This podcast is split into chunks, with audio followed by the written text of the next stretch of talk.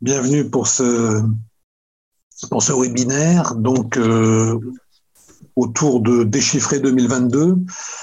Euh, donc, ce, ce webinaire euh, est lié à, à une, activité éditoriale de publication, puisque c'est à l'occasion de la sortie du hors-série d'Alternatives économiques, donc sur Déchiffrer 2022, que nous nous réunissons ce, ce soir.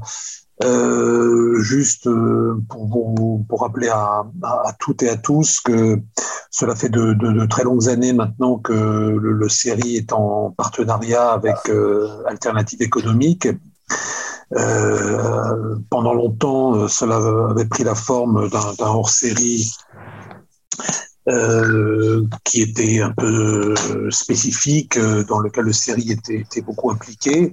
Euh, maintenant, euh, je dirais la, la, coopération se poursuit, mais sur un format qui a été un tout petit peu modifié, puisque de, désormais le, le, oui. le, hors, le hors-série groupe aussi des des, des groupe, groupe, groupe aussi des ah mais c'est un groupe aussi des des euh, les collègues économistes en particulier du euh, de l'OFCE qui donc est aussi fait partie aussi d'ailleurs du, réseau de, de, de, Sciences Po et qui est donc euh, partie prenante aussi de ce, de ce hors-série. Voilà. Donc je vais donner la parole à, Yann Mince, qui est donc le, rédacteur en chef, le responsable pour Alternative économique euh, de, ce, numéro euh, hors série. C'est lui qui va animer la table ronde, présenter les différents collègues du, euh, du série et euh, distribuer la, la, parole. Je précise simplement avant de, de, faire cela, pour, pour les personnes qui nous, euh, qui nous, qui nous écoutent, que euh, les questions doivent être posées dans la rubrique euh, Zoom qui s'appelle Q et R, questions et réponses, et, non pas dans, le, dans la rubrique discussion, pas dans la rubrique chat, hein, mais bien dans la, rubrique questions et réponses. Euh, on regroupera les questions à la fin de à la fin des interventions de chacun d'entre nous, et puis euh, on répondra un petit peu par en, en les questions, mais euh, de, façon par, par moment groupée. Voilà. Je passe la parole à, à, Yann. Bonjour, bonjour et, très, très content une nouvelle fois d'être euh, en, en, partenariat avec, euh, avec le série sur, euh, sur ce numéro dans une formule modifiée, mais ça fait, je dis ça de tête, mais je crois que ça fait 18 ans qu'on fait un, un, numéro avec le série, donc c'est un, un, compagnonnage ancien et, et, et bien établi. Donc ce soir, nous aurons euh, quatre interventions, euh, trois qui sont euh, dérivées, si je puis dire, d'articles qui sont dans, dans, ce numéro, et une quatrième, celle de Christophe Jaffrelot, qui n'est pas parue sur, dans le numéro, mais qui est parue sur le site d'Alternative économique, puisque nous avons dorénavant, tous les mois, sur le site d'Alternative économique, un, article écrit par, par un chercheur du série, en l'occurrence, Christophe a écrit sur l'Indo-Pacifique. Donc les, les, quatre interventions vont se dérouler dans un, un, circuit géographique un peu particulier. On va commencer par euh, l'Afrique, euh, puis ensuite on ira faire deux tours, si je puis dire, euh, en, en Asie, ou en tout cas dans l'Asie au sens large du terme, et ensuite on viendra euh, vers l'Europe. La première intervention donc, sera celle de Luis Martinez, qui est directeur de recherche euh, au série Sciences Po, et qui va répondre à la question la France peut-elle contrer les djihadistes au Sahel? Je dois dire qu'on en a discuté un tout petit peu avant avec Louis quand euh, on a parlé de cet article. C'était au printemps dernier, puisqu'on était obligé de préparer ça assez longtemps à l'avance. Et on ne pensait pas du tout qu'on en serait aujourd'hui dans la situation dans laquelle on en est, notamment par rapport euh, au Mali. La deuxième intervention sera celle de Jean-Louis Roca, qui est professeur à Sciences Po et chercheur aux séries, pour répondre à une autre question. Euh, Xi Jinping est-il un nouveau Mao? Et euh, là aussi, l'actualité, euh, l'actualité sportive, là, du coup, nous sert un peu, puisqu'il est beaucoup question de la Chine ces jours-ci, pas forcément du président lui-même, mais en tout cas beaucoup du pays. troisième intervention, je le disais, celle de Christophe Jaffrelot, qui est directeur de recherche au CNRS et, chercheur aux séries, et qui va donc répondre, parler plutôt de, de l'Indo-Pacifique et de cet article qu'il a intitulé 50 nuances d'Indo-Pacifique, ce qui euh, en dit long, je crois, sur euh, la complexité de, ou le flou peut-être euh, de ce concept d'Indo-Pacifique qui n'est pas si ancien. Et enfin, une intervention sur l'Europe, l'intervention d'Elsa Tulmetz, qui est chercheuse au centre Marc Bloch de Berlin et coordinatrice du programme à l'université à Vatrina de Francfort sur l'Oder, et qui, elle, va nous parler de, comme elle l'a fait dans le, dans le numéro hors série, des défis qui attendent ou qui, auxquels est déjà confronté le nouveau gouvernement allemand pardon, de coalition, mais aussi euh, ses premiers pas, puisque maintenant il a fait ses premiers pas, et notamment dans la crise ukrainienne où il est beaucoup question des navettes diplomatiques de Olaf Scholz après celle d'Emmanuel Macron. Donc je passe tout de suite la parole pour une quinzaine de minutes à, à Louise Martinez donc sur cette question de la France et les djihadistes au Sahel. Merci Yann. Donc bonjour à toutes et à tous. Donc euh, euh, lorsque cette commande d'article avait été faite, en effet, euh, disons la, l'actualité malienne n'était pas aussi, disons, dramatique dans sa relation avec la France et la problématique de, contrer les, djihadistes n'avait pas intégré le fait que peut-être les autorités maliennes issues du coup d'État demanderaient aux autorités françaises de, quitter le territoire. Donc, vous voyez bien, là, il y, a, eu un événement majeur qui, bien sûr, interpelle sur la, suite. Mais pour reprendre le fond de la question, je vais rappeler brièvement les conditions, finalement, de, de l'intervention française et, je dirais, les modalités de son, disons, de, de, de, ses, de ses objectifs sur place. Hein. On le rappelle, en 2013, c'est l'opération Serval qui est censée stopper, finalement, des colonnes de djihadistes issus du nord du Mali, de l'Azawad, en direction de Mopti, et qui sont considérés comme potentiellement susceptibles de d'aller jusqu'à Bamako et donc de renverser le régime. En stoppant, disons, ces djihadistes, la France va en 2013, disons, euh, va recevoir, disons, euh, toutes les gratifications possibles pour son opération militaire. elle va être saluée à Bamako dans les rues. Euh, globalement, on va considérer que c'est un succès à la fois militaire et politique important, opéré dans le cadre de la présidence de Hollande. Ce qu'on souligne moins, et, c'est peut-être cela le, problème qui va ensuite générer, je pense, toute une série de, difficultés dans les relations euh, euh, que la France va avoir dans cette région, au Mali, mais au-delà, au Sahel, c'est qu'en stoppant les djihadistes, elle détruit en réalité un projet porteur euh, pour les djihadistes de l'Azawad, issu autour de, disons, de, coalitions euh, à la fois salafistes et euh, de, groupes communautaires sécessionnistes ou nationalistes comme les Touaregs. Elle coupe en fait un projet qui était la formation d'un émirat de l'Azawad. Je pense qu'on ne mesure pas le fait que l'intervention servale, c'est la destruction de l'écosystème de l'émirat de l'Azawad. Et quand on relit la littérature de, l'émir de l'époque et, les projets euh, euh, qu'il voulait faire, il le disait clairement, ce projet est très important pour nous parce que finalement, les groupes djihadistes avaient échoué à instaurer un émirat en Algérie, euh, l'armée algérienne avait été d'une répression impitoyable dans les années 90. Les djihadistes avaient échoué à instaurer un émirat en Libye. Les troupes de Kadhafi associées à des partenaires étrangers avaient été également impitoyables. Le Burkina de Blaise Compaoré avait réussi à, faire en sorte que cela ne puisse pas euh, se réaliser. Et donc ces conditions après 2011 font que, eh bien, euh, dans le nord du Mali, région abandonnée, marginalisée, peut presque dire, euh, disons, euh, euh, voilà, sous-traité par l'État central, eh bien, les, les djihadistes trouvent depuis une quinzaine d'années, ils s'y sont installés depuis une quinzaine d'années, dans les années 2000, trouvent là, disons, une, un écosystème très favorable avec un accueil des populations, on va dire plutôt, qui fonctionne. Et donc, lorsque en 2012, eh bien, ce projet se met en œuvre et qu'il y a la déclaration d'indépendance de l'Azawad et ensuite que les islamistes finalement l'emportent sur euh, euh, les, groupes communautaires locaux qui, eux, aspiraient à la sécession du territoire, eh bien, l'opération Serval vient détruire le premier projet d'émirat, euh, vraiment d'émirat dans cette région. Et à partir de là, eh bien, on va avoir finalement un succès militaire qui va être la défaite de ces colonnes de djihadistes qui veulent étendre finalement leur territoire vers le centre. Ils vont y arriver à partir de 2015. Euh, ils sont stoppés en 2013, mais on va en même temps remettre en question ce projet. Ce projet, pour autant, est bien un petit peu comme celui de Daesh euh, en Syrie et en Irak. On va détruire finalement l'écosystème, on va vaincre les combattants, mais on ne va pas pour autant réussir jusqu'à présent à détruire l'idée de l'émirat. Et ce qui est important, c'est pourquoi justement euh, euh, la France va se heurter à cette difficulté au cours de cette décennie?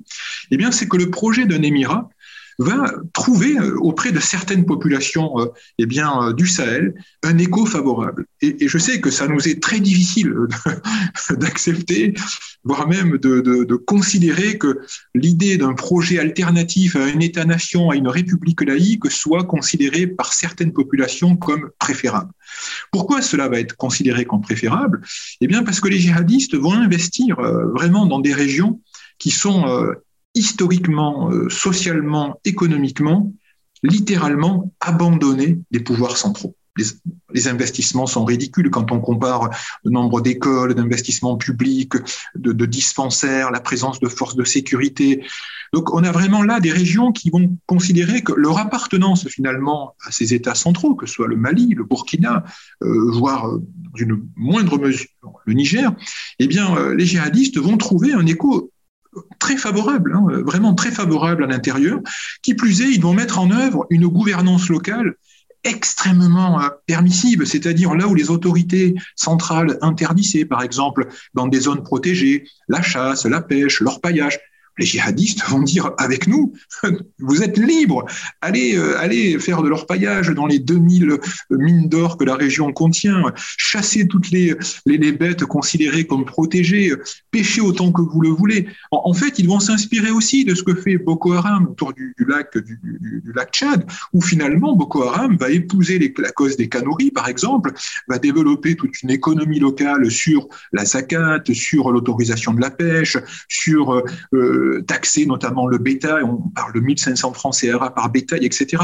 Globalement, il va y avoir une économie locale qui va contribuer eh bien, à créer des ressources et à valoriser toute une partie de ces populations qui jusque-là eh bien, avaient le sentiment d'être méprisées, marginalisées, abandonnées par les pouvoirs publics. Donc quand la France intervient, elle intervient dans une perspective qui, dans un premier temps, est celle de défendre ce qu'on va appeler le cadre de l'État-nation malien. Donc, hors de question de penser que des groupes armés terroristes, c'est comme cela qu'on va les qualifier, eh bien, les GATT soient, euh, disons, euh, mis dans une opération de euh, sécession territoriale et qui plus est de construction d'une alternative littéralement opposée à la République laïque malienne, etc.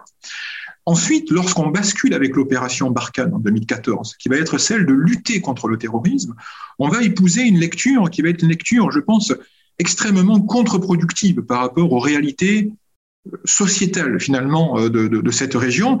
On va considérer que ces projets d'émirats sont des projets en fait qui sont des projets internationaux, globaux, comme si instaurer un émirat dans l'Azawad, c'était en fait contribuer à la construction d'une menace djihadiste internationale. On va avoir une lecture très internationale des problèmes qui sera parfois incompréhensible sur place. Et quand je dis cela, on a aujourd'hui de par, je dirais, les ONG qui ont été sur place, les, multiples rapports réalisés dans le cadre d'institutions européennes qui ont financé des enquêtes à n'en plus finir, on a des bases de données considérables, des témoignages de populations, euh, comment elles ont perçu les événements, comment elles les ont analysés, comment elles les ont ressentis. Pour beaucoup, c'était une incompréhension de voir qu'un système qui finalement, euh, euh, disons, essayait d'apporter des ressources, soit considéré comme un système criminalisé sur le plan international. Donc cette lecture internationale va nous amener à avoir une lecture extrêmement euh, biaisée des enjeux locaux et d'une certaine manière, eh bien, à considérer et à pousser les populations à considérer que nous ne sommes pas en leur faveur finalement. Parce que lorsque nous détruisons les mirats, la politique à ce moment-là de la France va consister à dire nous sommes dans une stratégie globale, on détruit cet écosystème, on forme et on réarme les armées locales, maliennes, Burkina, on leur demande d'aller dans le nord pour sécuriser les populations et on fait venir les investissements pour créer du développement. Ça, c'est un cercle vertueux que on aurait aimé voir se, dérouler. Dans la réalité, eh bien, on va détruire l'Émirat, on va combattre les djihadistes, mais on va être incapable, eh bien, tout simplement, de pouvoir créer les conditions d'une sécurité pour les populations, on va être incapable de créer les conditions d'un développement. Résultat, les populations locales vont soit s'armer, créer des milices, hein, donc euh, considérer que euh, lorsque les communautés, les villages, eh bien, euh, vont chercher à s'auto-défendre, eh bien, les djihadistes vont entrer dans ce qu'ils savent très bien faire, une logique partisane, avec nous ou contre nous, avec des massacres de civils, pour faire passer le message, comme ça a été le cas en Algérie, comme ça a été le cas en Irak et ailleurs, que si finalement on ne les accompagne pas, on ne les soutient pas, c'est que donc on soutient, on accompagne les forces françaises qui les combattent. À partir de là, on va créer les conditions de déplacement massif de population. Hein. Les Nations Unies chiffrent ça chaque année. On va créer les conditions de population qui vont être stigmatisées. Euh, des populations comme les Peuls, par exemple, vont se retrouver euh, accusées d'être des, euh, des soutiens aux groupes djihadistes parce que finalement leur rejet de l'État central, qui, qui remonte pour les historiens peut-être, nous le dirons mieux, quasiment au 19e siècle avec la destruction de l'empire de Massina, de la Dina, etc et donc, pour eux, eh bien, les djihadistes vont apparaître non pas comme ces ennemis décrits euh, euh, par la littérature euh, extérieure à la région et une menace internationale, mais comme des acteurs locaux qui cherchent à apporter des réponses, entre guillemets, à, à leurs problèmes et à leurs relations avec l'État. Donc, la politique française va se heurter après 2014 à toutes ces problématiques locales, sociétales, qui vont rendre extrêmement difficile la tâche finalement euh, de la France à ce niveau-là. À partir de 2015, ça se complexifie davantage. Parce que non seulement les djihadistes étendent leur influence, il faut rappeler la symétrie, nous allons avoir 5000 hommes sur un territoire qui va être aussi vaste que l'Europe. Hein, donc, euh, c'est-à-dire la capacité d'influencer euh, les populations locales est, dérisoire. À cela va s'ajouter une communication quand même très discutable. Nous allons expliquer que nous sommes là-bas pour empêcher qu'il y ait des attentats chez nous. Nous sommes là-bas pour sécuriser l'Europe. Tout, ça va être quand même extrêmement difficile à, disons, à, comprendre et surtout à susciter des motivations locales pour soutenir euh, finalement l'opération française. Deuxième élément qui va complexifier euh, euh la politique française euh, dans le Sahel, dans sa lutte contre les djihadistes, c'est qu'à partir de 2015, l'échec de l'État islamique au Levant, donc euh, en Irak et en Syrie, euh, ne signifie pas pour autant qu'il n'y a pas de projet d'État islamique au Sahel. Et on va avoir arrivé au Sahel finalement euh, l'État islamique du Grand Sahara, qui va être une autre grande structure djihadiste qui va avoir pour ambition, eh bien, elle aussi, de créer une province islamique qui serait entre guillemets disons, euh, euh, rattaché symboliquement à l'État islamique hein, de Daesh, donc au Levant. Au-delà de ces enjeux internationaux, ça va conforter notre lecture. On va se dire, ah ben voilà, oui, c'est dangereux, cet État islamique, il est, bien là pour, disons, créer une menace internationale. Sauf que la plupart des combattants vont être des anciens du Moujao, eux-mêmes qui avaient géré la ville de Gao, d'ailleurs des populations locales. Euh, qui vont euh, s'arrimer à, des projets internationaux, mais avec des enjeux purement locaux, hein, purement locaux, encore une fois, qui vont rendre extrêmement difficile, disons, euh, la tâche de pouvoir les vaincre. À partir de 2017, c'est littéralement je dirais presque l'impasse que nous avons aujourd'hui. On a une masse de données, y compris internes, je dirais aux autorités françaises, des, militaires, des, des, experts commencent à dire nous sommes dans l'incapacité de répondre en fait à la mission qui va être finalement de, euh, de mettre un terme entre guillemets euh, à ces djihadistes parce qu'on n'arrive pas à amener les troupes, bien que la France les forme. Hein. Euh, je crois que les chiffres qui ont été donnés, c'est à peu près 15 000, je crois, militaires formés, des policiers formés avec des budgets européens. Donc des, moyens considérables ont été mis en œuvre dans le cadre du G5 pour essayer d'y parvenir tactiquement, il va y avoir des résultats. On va, euh, les, les forces françaises vont éliminer euh, l'émir de l'ACMI, puis euh, l'émir de l'État islamique du Grand Sahara. Donc, on va avoir des symboles comme cela. Mais dans les faits, dans la réalité, les djihadistes vont réussir, ce qui va être très difficilement défaisable pour les, forces françaises, eh à gagner finalement, je dirais, la compréhension des populations locales d'une part, et d'autre part à gagner, euh, disons, le fait que cette alternative est une alternative non pas utopique, mais une alternative préférable et réaliste. On peut construire à l'intérieur de ces États qui nous ont abandonnés, quand je dis abandonné, les chiffres, c'est quand même parfois 75% du territoire malien euh, échappe à l'État malien, 70% euh, du Burkina échappe aux autorités du Burkina.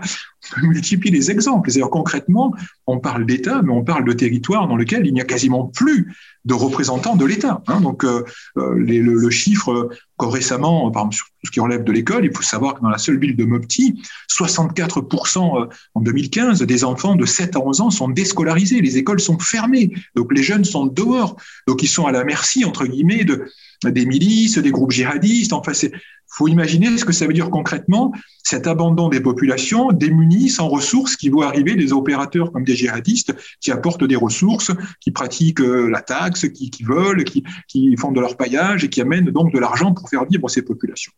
Comment arriver à contenir cela? C'était le deuxième volet qui aurait pu, euh, entre guillemets, accompagner les autorités françaises et la problématique de la sécurité et du développement elle a échoué. Tous les observateurs sur place le disent. Elle a complètement échoué. C'est-à-dire que concrètement, eh bien, ces régions-là sont devenues des régions encore plus pauvres qu'avant 2012-2013, déstructurées, désarticulées, confrontés à la violence, à des conflits aujourd'hui euh, communautaires, à des, à des, je dirais, à des, à, parfois à des formes de résilience. Les chefs traditionnels s'efforcent de faire vivre les uns et les autres, mais globalement, eh bien, c'est une défiance généralisée qui s'est installée et qui rend très difficile le projet finalement de contrer hein, ces groupes djihadistes dans la région.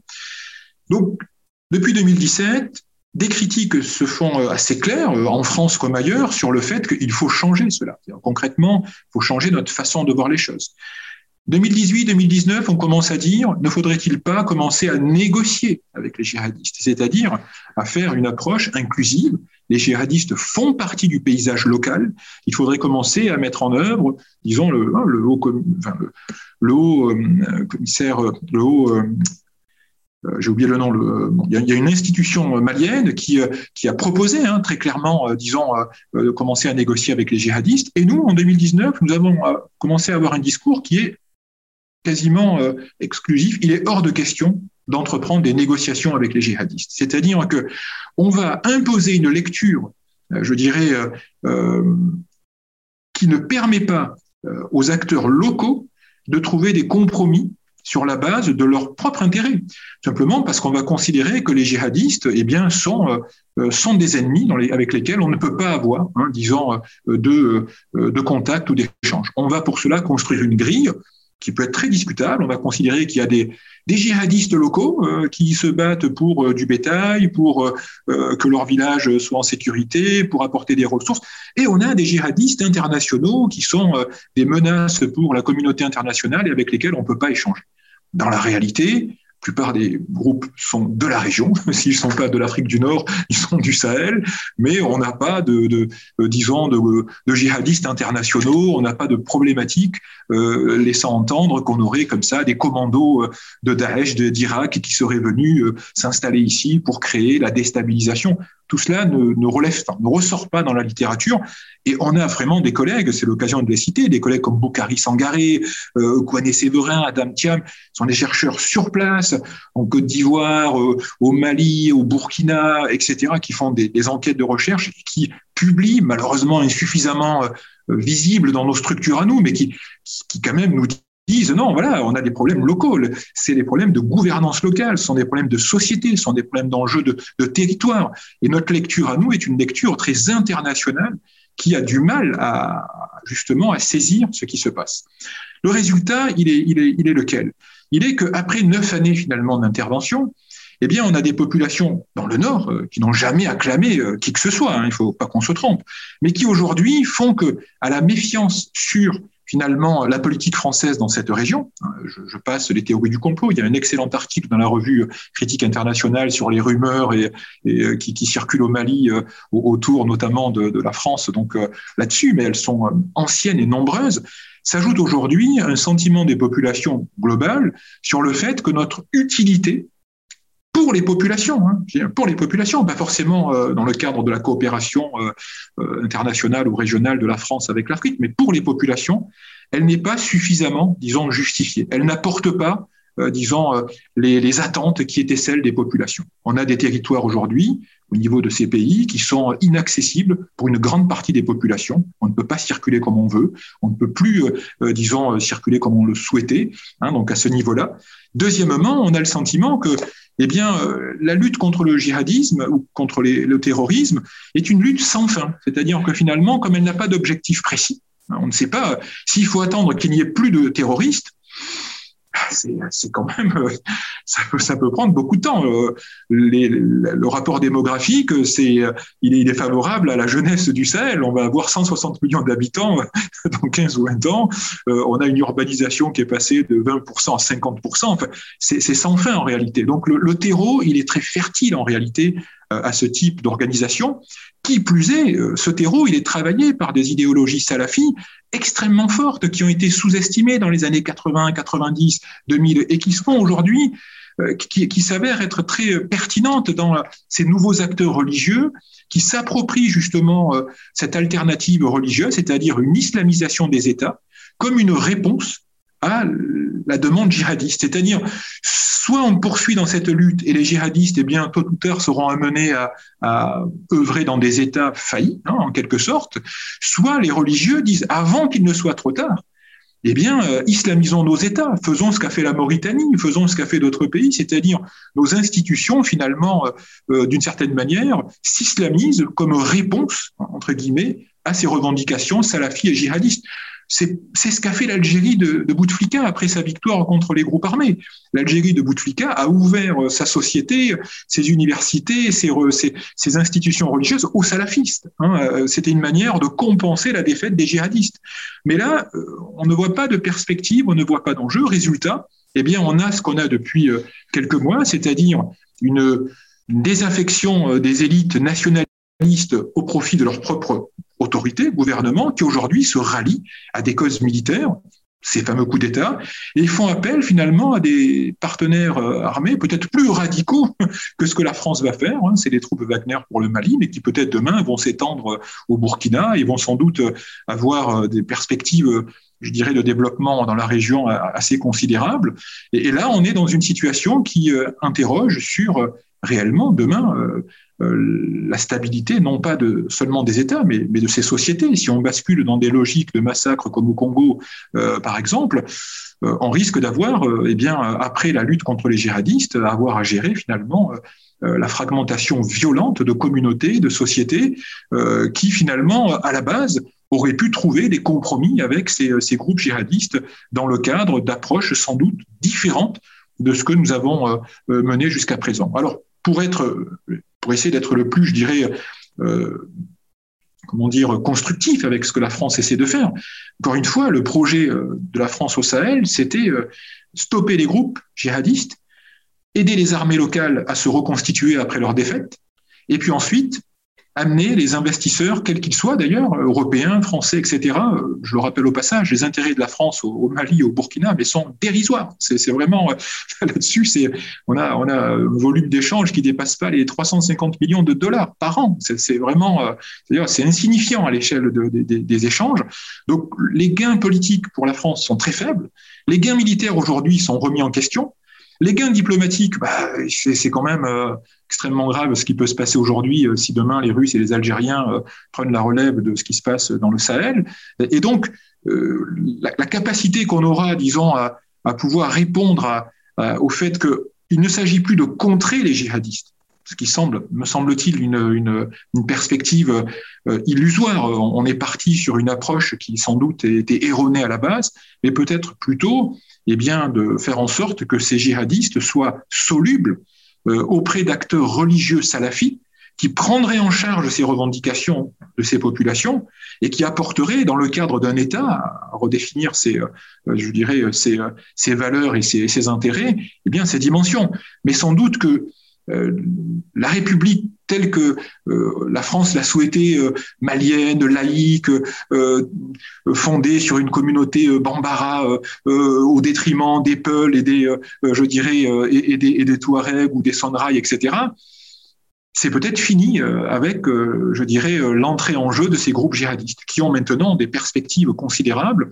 Et peut-être pour conclure là-dessus, euh, le Mali et le Burkina n'étant que des, euh, je dirais, euh, que des exemples malheureux qui peuvent, au regard de toute la littérature qu'on a aujourd'hui, se reproduire dans le nord du Bénin, dans le nord de la Côte d'Ivoire, dans le nord du Togo.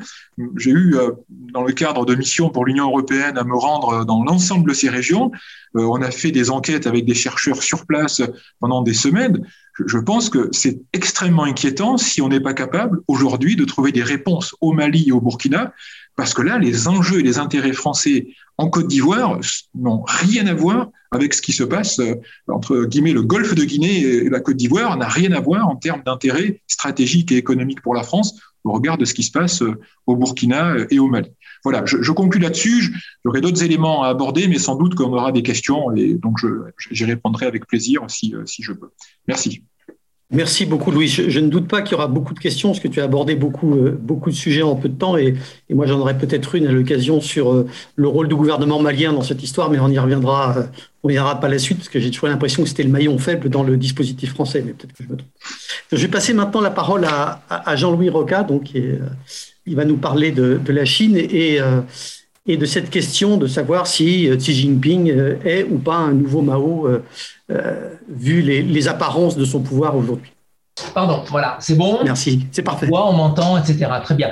Alors, je me permettrai de faire une petite transition. Alors, on se dire le Mali, la Chine, euh, c'est quand même un petit peu bizarre comme transition, mais ce qui me, ce qui me choque, enfin, et ce qui m'interroge dans ce que vient de dire euh, Louis, c'est qu'il y a la déconnexion entre ce que nous, chercheurs, euh, pouvons dire par rapport à, la, à, une situation précise et par ailleurs ce que peuvent penser euh, y faire euh, les, gouvernants, par exemple en France ou euh, dans d'autres dans d'autres pays.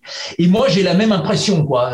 C'est-à-dire que on peut avoir par rapport à la Chine des, critiques, trouver que c'est un régime absolument nul, terrifiant, qui fait peur, etc., etc. Mais moi je trouve que ce qui ce qui manque profondément, c'est une volonté d'essayer de comprendre véritablement et surtout d'écouter, comme dit Louis, ce que des chercheurs ici, euh, euh, mais aussi peut-être euh, là-bas, ont à dire sur, sur, sur, la situation. Et qu'on se, souvent, on se, on se contente d'un certain nombre de lieux communs.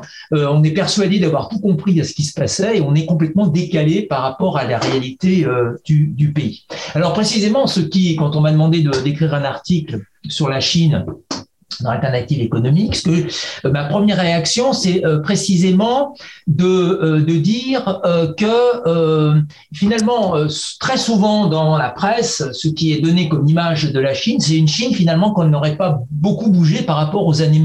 C'est-à-dire que on a l'impression que le régime est strictement le même, comme si finalement le régime politique chinois prenait absolument toute la place euh, en Chine euh, et que d'une certaine façon il n'y aurait pas de société hein, euh, qu'on on a une image d'un parti qui est absolument monolithique et qui écrase une société et ça va jusqu'à je dirais bon de manière un petit peu polémique un certain mépris vis-à-vis de ce que peuvent penser les Chinois. Hein. C'est-à-dire que finalement, on a l'impression souvent que les Chinois ne peuvent pas penser, si ce n'est reprendre les mots d'ordre du parti. Donc encore une fois que la société, euh, le social euh, n'existerait pas, euh, n'existerait pas en Chine.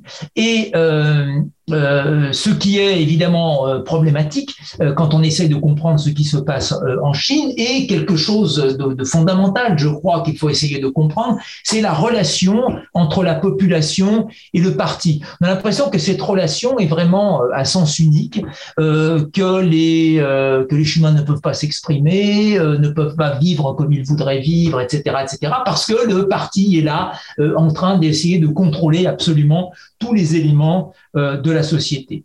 Et le premier point que je voudrais euh, développer, c'est au contraire dire que la société a profondément euh, changé par rapport aux années 60 et par rapport aux années 70 ou même les années 80 ou 90. Euh, il y a aujourd'hui un contrat social qui a été d'une certaine façon signé entre le parti et la population autour de l'idée que le parti reste aux affaires, le parti, euh, le régime euh, ne bouge pas, euh, en tout cas dans ces grandes structures, dans ces grandes infrastructures, je dirais d'une certaine façon, mais qu'en échange, il y a quelque chose que le parti doit apporter à la population, c'est la prospérité, c'est une augmentation continuelle du niveau de vie, c'est de la des possibilités d'évolution, d'ascension sociale, des possibilités aussi d'aller à l'étranger, euh, des possibilités de s'éduquer, des possibilités de, de, rentrer dans la logique du développement personnel, hein, etc., euh, etc. Donc on a une société qui, de tous les points de vue, est une société qui aujourd'hui est une société, en tout cas moi, c'est comme ça que je la vois, comme une société qui est extrêmement vivante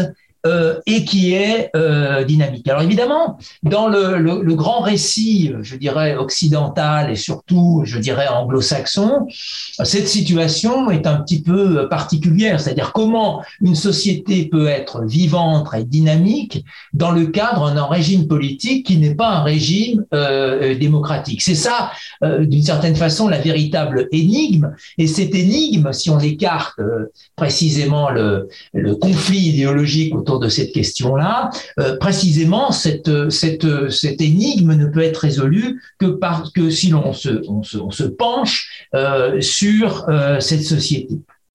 Alors, évidemment, cette société, euh, d'abord, elle a connu une élévation du niveau de vie absolument fantastique euh, depuis euh, la fin des années 1990.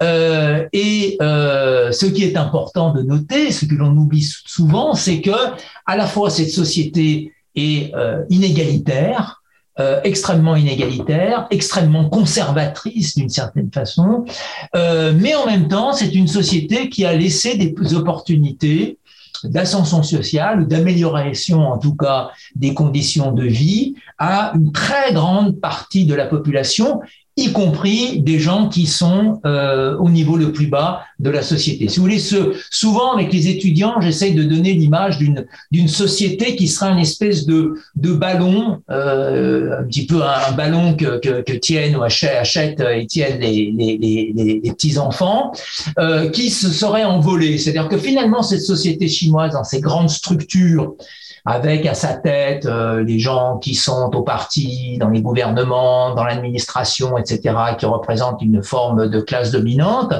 une couche moyenne euh, qui est constituée essentiellement des urbains et une couche inférieure qui est constituée euh, de des paysans, des migrants à l'heure actuelle qui travaillent dans les villes. Cette société n'a fondamentalement pas changé. On a toujours la forme de cette de ce de ce ballon, on pourrait dire, ou de cette pyramide. Ben enfin bon, on imagine mal un ballon en forme de pyramide, mais, mais, qui se serait envolé. C'est-à-dire que euh, les, euh, euh, les migrants sont, les paysans sont moins pauvres, beaucoup moins pauvres que dans les années 80 ou 90. La classe moyenne est bien plus riche que ce qui se passe, ce qui se passait dans les années 80 ou 90. Et évidemment, la classe dominante est encore et beaucoup plus riche, évidemment. Mais ça, on connaît ça aussi en Europe que dans les années 80 ou 90. Et donc, cette élévation du niveau de vie euh, a aussi euh, évidemment contribué à euh, des centres d'intérêt qui ont beaucoup changé. Bon, je donnerai un exemple par exemple, seul exemple c'est le développement, par exemple, du, du développement personnel. Hein. C'est-à-dire qu'aujourd'hui, euh, la psychologie, euh, euh, les développements personnels a connu un boom absolument fantastique. La classe moyenne chinoise va voir les psys, va s'interroger, etc., etc. Il y a toute une remise en cause et une réflexion sur la subjectivité, sur l'individu, etc., etc., qui est extrêmement forte dans cette société. C'est évidemment extrêmement nouveau par rapport à ce qui pouvait se passer dans les années 60, 70 ou, ou 80. Euh, ce qui est aussi évidemment central, qui a complètement transformé euh, la société chinoise, c'est le développement de la société de consommation. Aujourd'hui, une des activités principales euh, des Chinois, qu'ils soient du bas au haut de l'échelle, c'est de consommer. Donc, bien évidemment, ça a complètement transformé aussi le rapport au social, mais aussi, on verra, au politique, dans la plus grande partie de la société chinoise. Il faut, et ça c'est aussi un paradoxe que les tenants, disons, d'une idéologie euh, anglo-saxonne relativement simpliste du genre la croissance économique obligatoirement euh, crée la démocratie n'arrivent pas à, à comprendre, c'est que l'occidentalisation de la société chinoise, parce que fondamentalement, beaucoup de Chinois aujourd'hui vivent, ont les mêmes rêves que la plupart des, Européens, euh, la plupart des Américains. Pour ça, souvent, ils s'adaptent relativement bien quand euh, ils, ils, migrent à l'étranger. Euh, ils ont à peu près les mêmes préoccupations, c'est-à-dire euh, ben, de travailler, de consommer, de s'occuper de leurs enfants, de trouver, de les aider dans leur éducation, euh, d'accumuler, d'acheter des une maison, de voyager, de se développer personnellement, etc., etc. Donc, on a une occidentalisation, il faut le reconnaître très euh, clairement euh, de la, de, des modes de vie, des représentations sociales, etc., etc. Et ça, c'est évidemment un élément très, très, très important. Et alors, évidemment, euh, malheureusement, on pourrait dire, j'essaierai d'expliquer ça un petit peu assez rapidement, en même temps, ces masses de middle class et d'étudiants qui ont, qui ont euh, étudié à l'étranger ne considèrent pas obligatoirement que le régime politique doit de changer complètement et donner naissance euh, à un système euh, démocratique. Je donnerai juste un chiffre qui est très important. Euh, dans les années, euh, disons 2010, il y a eu chaque année, grosso modo, 300 000 euh, en, en, en, disons, en données constantes, 300 000 étudiants aux États-Unis, 300 000 étudiants chinois aux États-Unis. Et encore, durant euh, la, euh, le, le, le, disons, l'émergence du, du, du, Covid, euh, en, en, 2020, il y avait encore plus de 300 000 étudiants euh, chinois euh, aux États-Unis, au sol des États-Unis. Je ne compte pas le Canada, je ne compte pas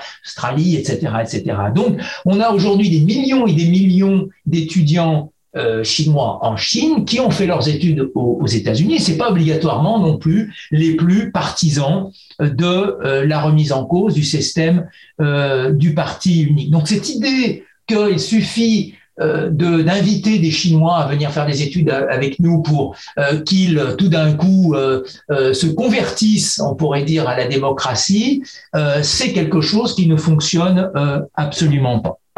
Euh, un autre élément extrêmement important et qui, je crois, euh, évoque assez euh, clairement ce que je, veux dire quand je dis que cette société est assez vivante, c'est que elle est traversée par des courants de protestation, on pourrait dire, assez, assez, assez importants. on continue, et on n'en parle pas assez, à protester, a lancé des, euh, il y a des conflits sociaux en Chine encore actuellement, euh, très régulièrement. Notamment, il y a des conflits autour d'un nouveau secteur. Ça va pas nous étonner, qui se développe beaucoup en Chine et qui s'est beaucoup développé, qui est le secteur de la livraison. Il y a aujourd'hui euh, évidemment des centaines de milliers de gens qui travaillent dans ce domaine, et ces gens réclament de meilleures conditions de travail, des meilleures conditions de vie, etc., etc. Les migrants aussi qui travaillent dans les usines continuent à protester continuent à euh, essayer d'améliorer euh, leur situation. Donc, la société euh, chinoise, là aussi, disons, apparaît sous un jour tout à fait nouveau par rapport à ce qu'on pouvait connaître dans les années 80, à l'époque maoïste, ou à l'époque, ou à l'époque même des années, des années 90. ce qui est aussi évidemment assez frappant, c'est que malgré la censure, euh, Internet continue à être un lieu de critique, de protestation. Euh, chaque jour, euh, on a des nouvelles causes qui apparaissent, des nouvelles éléments sur lesquels s'appuient les Chinois pour remettre en cause le système, le système actuel, y compris des choses qui peuvent toucher évidemment à la question de la grande politique, ou en tout cas des politiques, c'est-à-dire par exemple la question de la pollution euh, ou euh, de réchauffement climatique. Peut-être plus intéressant et en tout cas beaucoup plus nouveau aujourd'hui, euh, il y a euh, déjà, on pourrait dire d'une certaine façon, un mouvement de désengagement de la nouvelle idéologie qui était apparue depuis la fin des années 80, euh, 90, pardon, et qui est cette idéologie du consumérisme et de la progression sans fin à la fois des niveaux de vie euh, et, je dirais, du statut social. de plus en plus, notamment de jeunes membres de la, de, la, classe moyenne, remettre en cause cette, idéologie en expliquant les choses de la façon suivante entre les années, la fin des années 90 et je dirais la, fin des années 2010, euh, il y avait un grand optimisme dans la société, notamment euh, dans cette nouvelle couche euh, moyenne, y compris aussi d'ailleurs parmi les, migrants qui voulaient, désiraient évidemment entrer dans cette dans cette nouvelle classe moyenne. Euh, et puis, euh, les gens s'aperçoivent euh, de plus en plus que il est de plus en plus difficile de monter dans la hiérarchie parce que la concurrence devient, devient extrêmement forte. Il faut dire que les universités chinoises ont produit un nombre absolument considérable aujourd'hui de gens avec un emploi extrêmement qualifié et il y a, je dirais, des goulets d'étranglement euh, sur le marché du travail pour réussir à trouver un, travail euh, à la fois euh, intéressant et bien rémunéré. Euh, donc la compétition est vraiment euh, extrêmement forte dans cette euh, classe moyenne. Un certain nombre de gens disent finalement à quoi bon continuer à faire des efforts, à travailler, comme on le disait auparavant, sur un système de 9-9-6, c'est-à-dire on travaille de 9 heures du matin à 9 heures du soir, 6 heures par, par 6 jours par semaine, éventuellement même parfois le, dimanche. Il faut savoir aussi que cette classe moyenne est aujourd'hui très largement endettés. Il y a, une impression, si vous voulez, de gens qui sont, euh, qui sont euh, coincés euh, dans un espèce de piège qui leur laisse finalement peu de, peu de liberté et de choix. Donc ils sont endettés parce qu'on leur a expliqué qu'aujourd'hui la bonne vie c'est de consommer, d'acheter un appartement, de mettre son, son fils ou sa fille dans la meilleure école possible. Donc on va essayer de trouver un appartement, d'acheter un appartement dans une zone où il y a une bonne école permettant à cet enfant de pouvoir accéder dans une des bonnes universités pour pouvoir trouver un bon travail, etc., etc. Donc non, non seulement ces jeunes n'arrivent pas obligatoirement à trouver l'emploi de leur euh, rêve, mais les parents euh, ou même les enfants qui euh, veulent rapidement acheter un appartement se trouvent endettés à la fois pour acheter un appartement, pour financer les études euh, de l'enfant. Euh, et d'ailleurs, une parenthèse, la politique de l'enfant unique a complètement changé. On encourage maintenant les gens à avoir un deuxième enfant, voire un troisième enfant, mais personne ne veut rentrer dans cette logique parce que précisément c'est une logique qui aggrave encore euh, la situation. Et troisième poste qui est absolument majeur euh, aujourd'hui, c'est la sécurité sociale. Hein.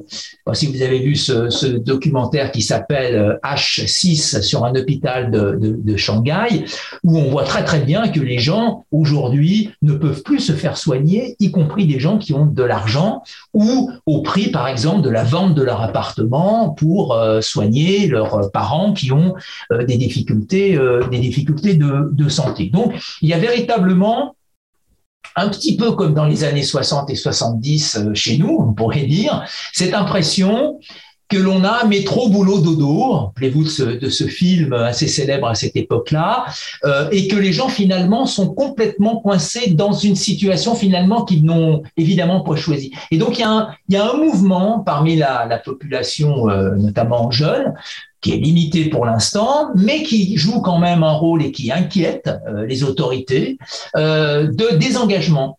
Et euh, notamment un mouvement sur lequel j'ai écrit très, très, très, très récemment un, un, article, le mouvement cramping, qu'on peut traduire par restons couchés, où un certain nombre de jeunes disent, bon, ben, fini, moi, j'ai fi, fini avec tout ça, quoi. Je, je, je vais travailler juste pour pouvoir manger, je ne vais pas me marier, je vais surtout pas avoir d'enfants, je vais surtout pas acheter un appartement, je vais surtout pas m'endetter. Je veux me retirer un petit peu de cette de cette de, de, de cette vie. Donc là aussi, c'est un exemple, on pourrait dire, d'une société qui est vivante, qui est critique. Alors évidemment, je reviens sur cette énigme pourquoi c'est tout ça ne, ne touche pas au régime politique. Si on veut continuer à faire un parallèle avec ce qui s'est passé dans les années 60, par exemple aux États-Unis ou en Europe, où cette volonté de, de rupture avec une, une, vie, un destin que l'on ne, que l'on ne veut pas et que l'on ne maîtrise plus, il y avait évidemment des implications euh, politiques. Euh, donc, euh, on connaît bien ce qui s'est passé sur les campus américains dans les années 60, mai 68, euh, la remise en cause du régime, etc., etc.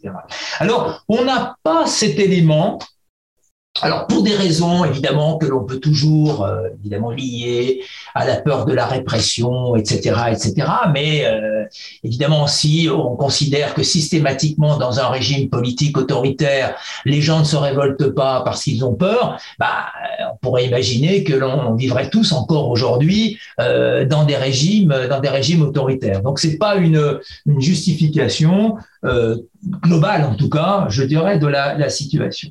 Je crois qu'il y a deux raisons euh, euh, à ce contournement de, la politique. C'est d'abord euh, que le contrat social continue jusqu'à maintenant à être plus ou moins respecté quand même malgré tout. Bon, j'insiste sur cette espèce de blues de la de la de la middle class, mais disons que, bon, pour la plupart des gens, ce modèle social n'est pas encore remis en cause euh, totalement.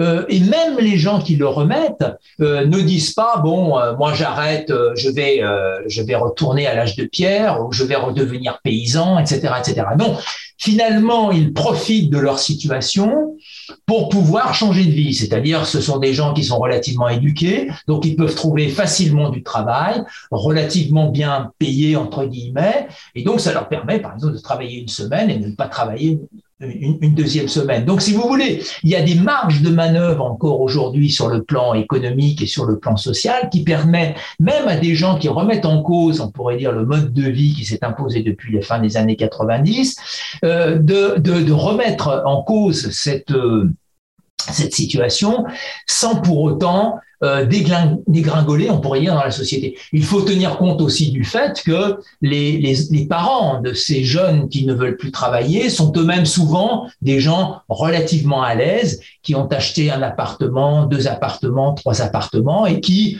en cas de problème, on pourrait dire, euh, se euh, pourraient euh, aider évidemment euh, enfants. Donc, si vous voulez, cette, remise en cause de la société de consommation ne va pas évidemment jusqu'à des euh, jusqu'à jusqu'à une limite qui euh, pourrait remettre en question, disons, euh, l'ensemble l'ensemble du système. Personne en Chine ne veut revenir à situation de tiers-monde, de tiers-mondisation, ou, ou même revenir à l'époque, bien évidemment, de Mao. Le deuxième élément fondamental, euh, et qui est euh, lié évidemment aussi à cet élément-là, c'est l'absence d'alternative politique. C'est-à-dire que dans la situation actuelle, qui voudrait prendre le risque de déstabiliser totalement le système politique chinois pour mettre en place un système démocratique? Si vous voulez, la société chinoise est vivante et elle est aussi réflexive d'une certaine façon. C'est-à-dire que euh, euh, l'idée, c'est que personne ne veut mourir pour la démocratie. Bon, euh, personne ne serait contre non plus le fait de voter dans l'absolu, de participer plus à la à, à la vie politique. Et euh, on, peut avoir des critiques très fortes euh, en, Chine, c'est-à-dire que l'on a à la fois des gens qui, soutiennent le parti, mais qui peuvent aussi critiquer la corruption, etc., etc. Ne pensons pas que les Chinois euh, sont béatement euh, des soutiens du parti. Ils peuvent à la fois considérer que le parti a apporté un certain nombre de choses, a apporté une certaine stabilité euh, politique et sociale, mais qu'en même temps il y a des gros problèmes d'inégalité sociale, etc., etc. Je pense que euh, on, peut avoir chez la plupart des Chinois une espèce de dichotomie euh, qui est extrêmement, euh, qui est extrêmement forte. Mais précisément, euh, on a du mal à sortir de cette dichotomie pour dire voilà, le problème de la Chine, fondamentalement, euh, c'est le parti. Non, pour la plupart des Chinois, le problème n'est pas euh, le parti en tant que tel, euh, c'est, ce sont des questions qui sont purement liées au système social, c'est-à-dire précisément à ce système social qui fait que chacun doit euh, euh, lutter contre contre les autres, cette, ce système d'endettement, etc., etc. Donc, si vous voulez, euh, euh il y a une, une volonté euh, d'une certaine façon d'échapper ou de ne pas trop toucher à la question politique parce que y a une, les gens sont persuadés que c'est pas en changeant le système politique que l'on va changer le système social d'une certaine façon. Le système social est quand même assez proche de ce que l'on peut connaître dans d'autres pays euh, et qu'il euh, n'y a aucune garantie qu'un changement de, de, système social va pouvoir améliorer finalement d'une certaine euh, d'une certaine façon euh, les réalités. Donc il y a un doute sur la capacité du système démocratique à pouvoir changer euh, ce qui touche profondément euh, les Chinois, qui est effectivement ce système social, on pourrait dire capitaliste d'une certaine façon, qui domine aujourd'hui et qui euh, en sert et qui, euh, et qui crée un certain nombre de problèmes et qui euh, sont dus évidemment et qui expliquent pourquoi aujourd'hui, ben, pour acheter un, appartement, il faut s'endetter parce que les prix ont absolument explosé. pour se faire soigner, il faut s'endetter parce que le prix des soins a explosé et que pour éduquer ses enfants, eh bien, les prix ont absolument explosé et donc il faut là aussi trouver de l'argent pour résoudre ce genre de euh, situation. Alors, euh, juste un mot peut-être sur la question, alors je reviens à la question peut-être euh, qui était posée au départ, qui était la question de, de, Xi Jinping. Quelle est la situation du parti dans ce, contexte un petit peu particulier? Je pense que Contrairement à beaucoup d'analyses qui font de Xi Jinping un nouveau Mao, qui serait extrêmement tout-puissant, je ne crois pas du tout dans euh, le fait que Xi Jinping décide lui-même, euh, il se lève le matin en se rasant, en disant tiens, euh, je vais faire ci, tiens, je vais faire ça, qui était l'image que l'on avait de Mao, qui était jusqu'à un certain, certain niveau une réalité. Je pense que Xi Jinping est le symbole euh, relativement consensuel euh, d'une prise de conscience à l'intérieur du parti que la situation en Chine nécessite euh, que la loyauté envers le parti et l'unité autour de la nation est la seule chose qui peut permettre à la Chine de continuer à la fois à prospérer, mais aussi à améliorer, je dirais, et à renforcer sa position dans le concert euh, euh, national. Et je crois que toute la politique qui a été mise en place depuis l'arrivée de, de, Xi va dans, dans, dans, ce, dans ce sens, rappelant notamment aux élites euh, et notamment aux élites économiques qu'ils sont sous la dépendance du parti et que c'est le parti qui est beaucoup plus important euh, que euh, le business d'une certaine façon. Et on voit très bien aujourd'hui qu'il y a un mouvement de répression depuis une dizaine d'années vis-à-vis de millionnaires qui se sont émancipés d'un certain nombre de choses, etc., etc., avec un certain soutien d'ailleurs de la population. Rappelez-vous ce que je disais à propos de la critique vis-à-vis des inégalités. la plupart des Chinois n'aiment pas tellement les milliardaires. bon, euh, il y a toujours un rapport euh, bizarre des, milliardaires en Chine comme ailleurs, mais avec à la fois de la, euh, évidemment de l'envie, mais aussi de, la, de, la jalousie. Donc voilà, donc l'idée fondamentale est de dire attention, ne vous émancipez pas du, modèle, entre guillemets, euh, qui est celui qui a fait la réussite de la Chine, le modèle du parti unique, le modèle de l'unité euh, autour, euh, autour du parti. C'est valable pour les élites, c'est valable aussi d'une certaine façon pour, pour la classe moyenne. Euh, et euh, on, on, a d'une certaine façon un retour à une rhétorique, bon, qui serait une rhétorique au niveau euh, concernant les inégalités, etc., etc., euh, mais euh, qui n'est pas l'invention, on pourrait dire, de Xi Jinping. Quand on regarde toutes les politiques qui sont menées aujourd'hui, il n'y a aucune politique qui est nouvelle c'est plutôt une espèce de radicalisation. On a toujours lutté contre la corruption, on a toujours lutté contre les, contre les inégalités à l'époque, de Poutine. Mais il y a un sentiment à l'intérieur du parti euh, qu'il faut radicaliser, on pourrait dire, ces politiques pour, pour garantir euh, une certaine stabilité euh, en Chine. Alors, juste un point aussi qui me semble important, il y a beaucoup de gens qui interviennent en expliquant, voilà, il se passe comme ça, le parti, etc., etc. Il y a ici un paradoxe, c'est-à-dire qu'à la fois on dit que le système politique n'a jamais été aussi opaque que l'on ne sait, euh, on n'a jamais su aussi peu de choses sur le parti. Et puis il y a des gens qui vous expliquent doctement que Xi Jinping, c'est un nouveau Mao, que tout le monde obéit, que, etc., etc. Je crois qu'il faut être extrêmement prudent vis-à-vis de tout ça. Alors en conclusion, euh, ce que euh, je dirais, c'est que Bon, le discours global sur la Chine a changé quand même depuis quelques années. On voit très très bien que la Chine aujourd'hui gêne sur le plan international, sur le plan économique, etc., etc. Mais méfions-nous euh, d'opposer systématiquement une espèce d'idéologie occidentale à une espèce d'idéologie euh, chinoise.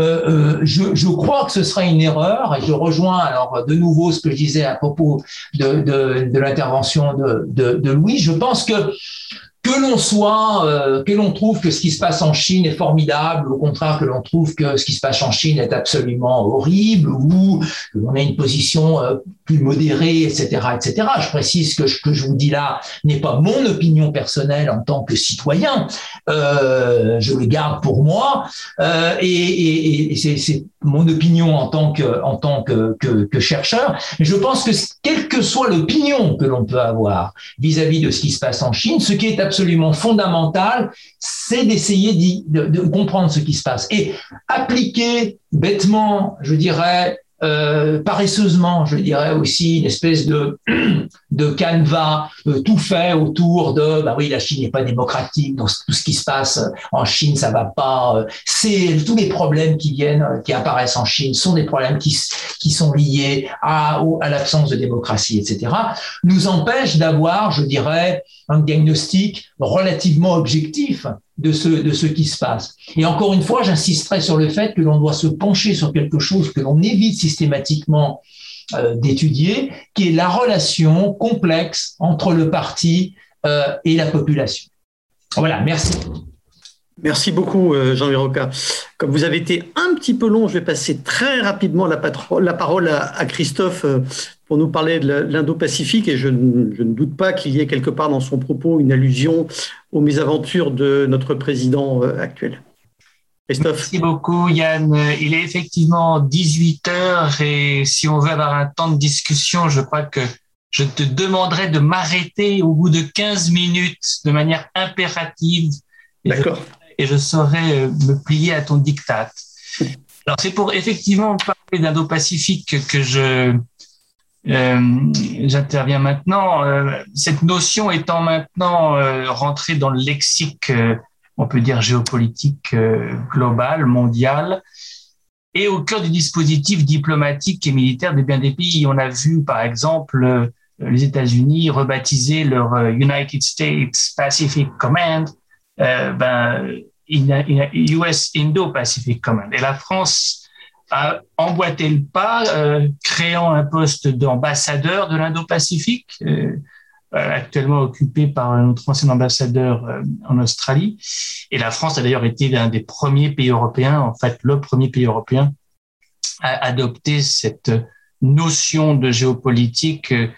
C'est le discours de Macron à Garden Island à Sydney en 2018 qui donne le coup d'envoi, sachant que d'autres Européens ont suivi. L'Allemagne a formulé sa propre vision de la zone en octobre 2020. Les Pays-Bas ont fait de même et l'Union européenne s'y est mis euh, dans un document qui a, été euh, rendu public en septembre 2021. Bref, on a maintenant en Occident, là on a parlé d'Europe et d'États-Unis, euh, une idée euh, forte qui est en tout cas présentée comme motrice l'Indo-Pacifique qui a, c'est évident, comme objectif de contenir, de limiter, de balance euh, l'influence chinoise euh, dans cette immense zone qui va de l'océan Indien à l'océan Pacifique et en particulier en mer de Chine du Sud, où la Chine crée des îles artificielles et les militarise, voire en revendique la souveraineté en dépit des protestations euh,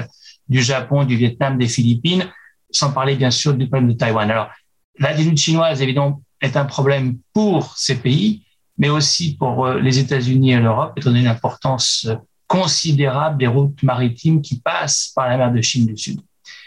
Dans ces conditions, qu'est-ce que c'est que cette stratégie indo-pacifique? Et, le titre de l'article que j'ai euh, fait pour Alternative économique vise à montrer le caractère variable, en tout cas la géométrie variable de l'Indo-Pacifique.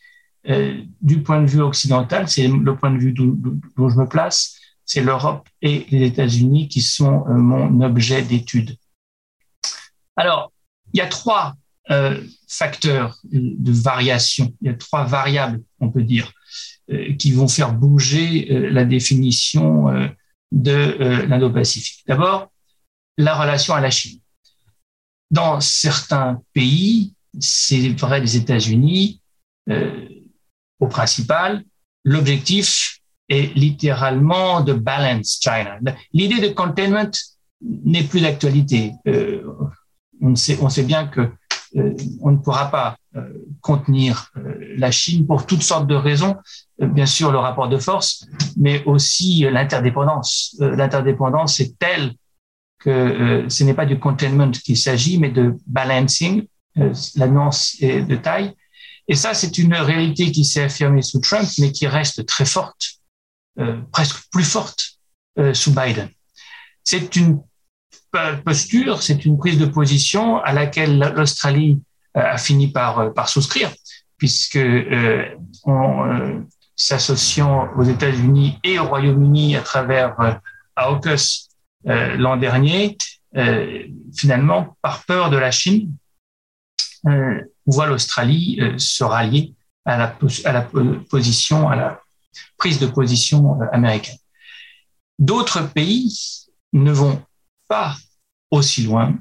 Et les Européens, euh, l'Allemagne à coup sûr, euh, la France aussi, euh, ne vont pas jusqu'à vouloir ainsi balance China, mais offrent une autre lecture, celle de l'équidistance, consistant à dire nous offrons une troisième voie. Nous voulons empêcher que les pays de la zone aient à choisir entre la Chine et les États-Unis.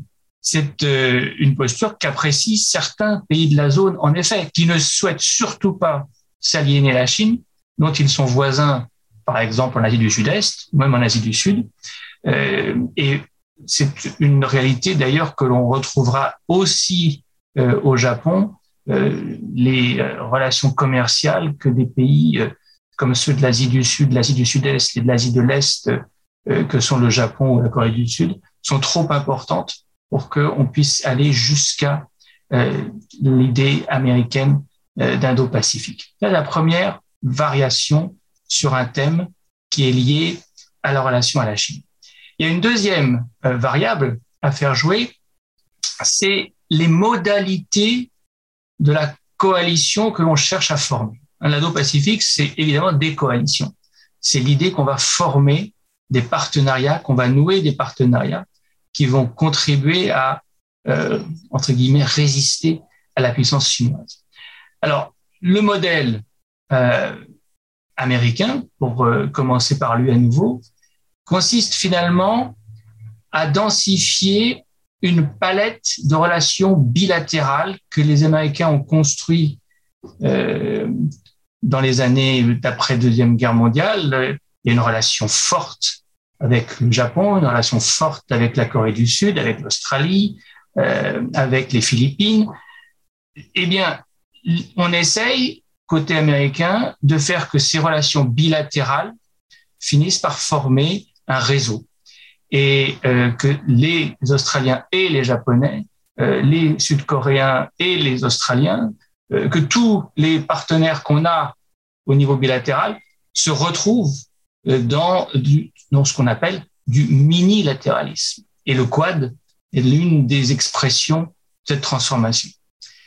Ça n'est pas la stratégie des Européens qui vont plutôt s'appuyer sur des partenaires privilégiés.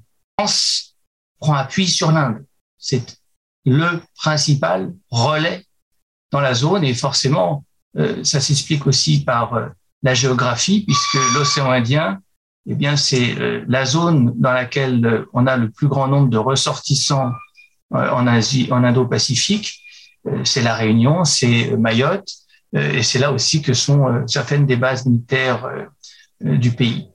L'Allemagne elle considère dans sa feuille de route Indo-Pacifique que c'est l'ASEAN qui est centrale. Idée que l'Union européenne reprend d'ailleurs dans son propre document. Alors là, on voit une variation du coup, non pas seulement vis-à-vis euh, des États-Unis, mais intra-européenne. Quel sera le point d'appui privilégié pour les Européens en Indo-Pacifique? Euh, Visiblement, euh, il n'y a pas de consensus encore sur le sujet. Et c'est évidemment quelque chose qui va devoir être clarifié. Alors en plus, on a des variations sur les variations, puisque il y a aussi évidemment des, des Quad Plus qui voient le jour avec la Nouvelle-Zélande et la Corée du Sud, par exemple, qui s'ajoutent euh, à la configuration initiale. Et puis, il y a des relations euh, bilatérales qui finissent par se multilatéraliser lorsqu'on crée des, institutions régionales ou subrégionales comme l'Indian Ocean Commission ou l'Indian Ocean Rim Association que la France a rejoint en, en 2000. Donc ça, c'est la deuxième source euh, de complexité de cet Indo-Pacifique, euh, qui est dans le périmètre Quels sont les partenaires Et on voit que ça n'est pas stabilisé, euh, qu'il n'y a pas d'homogénéité. Troisième facteur de différenciation des stratégies indo-pacifiques, est-ce que on met l'accent sur la sécurité? Est-ce que c'est une affaire, est-ce que c'est une affaire stratégico-militaire? Ou est-ce que l'on part sur d'autres registres, d'autres répertoires? Et là, il y en a deux, en fait, euh, répertoires. Il y, a, il y a un répertoire de coopération économique et scientifique, de développement. Ça, c'est le répertoire allemand par, par excellence. C'est à travers euh, des, des coopérations que on va pouvoir euh, s'installer, s'implanter euh, et euh, éventuellement même engage la Chine dans des territoires où elle est déjà présente et où on n'hésite pas à travailler avec elle. Ça, c'est une dimension civile, purement civile, euh, économique, fondée sur le développement, euh, fondée sur le commerce aussi, bien sûr. Et euh, le fait que la Chine soit le premier partenaire commercial de l'Allemagne depuis 2015 n'est pas étranger à, ce choix. ça, c'est une des variantes de euh, la dimension euh, civile de la stratégie indo-pacifique. Et elle est bien incarnée euh, par l'Allemagne. Il y a une deuxième variante qui est ce qu'on appelle la connectivité. Hein, la connectivité est un buzzword que l'on retrouve en particulier dans la feuille de route de l'Union européenne de septembre dernier. Il s'agit de multiplier les relations euh, en termes d'infrastructure pour le coup. Alors d'infrastructure physique, créer des ports, créer des voies ferrées, créer des autoroutes, mais aussi d'infrastructures numériques. Et dans le grand projet de Global Gateway que l'Union européenne a euh, énoncé en décembre dernier, 300 milliards de dollars a priori, euh, il y a une bonne part de cet argent qui est censé aller dans l'Indo-Pacifique pour toutes ces différentes formes de connectivité euh, qui, qui sont au programme avec beaucoup de partenariats publics-privés, bien sûr, car euh, on espère que les grandes entreprises viendront en renfort pour investir dans la zone. Et puis, à ces deux variantes civiles, eh bien, il y a évidemment euh, la variante militaire. Et finalement, l'Indo-Pacifique, pour de nombreux pays, à commencer par la France, c'est d'abord une démarche sécuritaire avec une multiplication des collaborations entre forces navales. On ne compte plus le nombre d'exercices de manœuvres militaires conjointes euh, entre euh, tous ces pays, euh, France, Japon, États-Unis, Australie, Singapour, Inde, évidemment.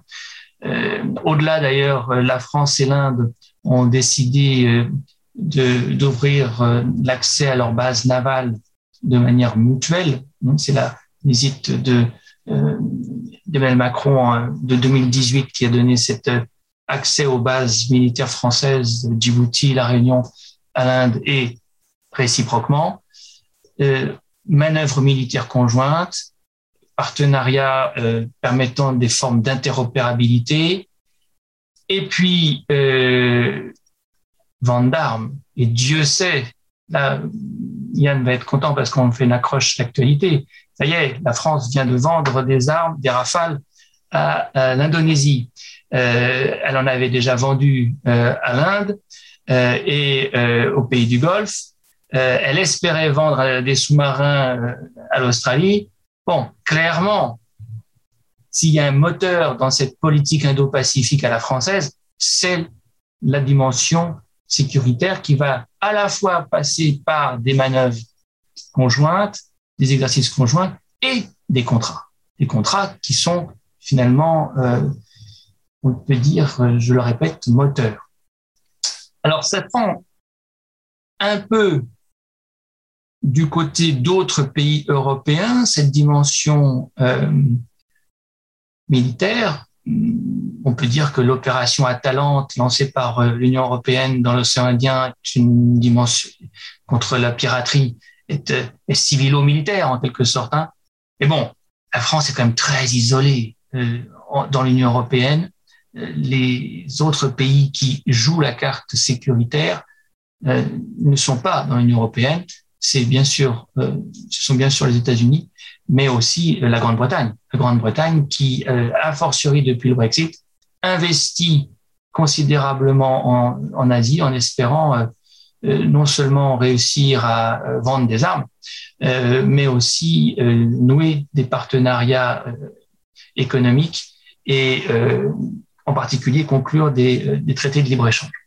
Donc on voit, c'était mon objectif, combien euh, la notion d'Indo-Pacifique va revêtir euh, des réalités euh, différentes, variées.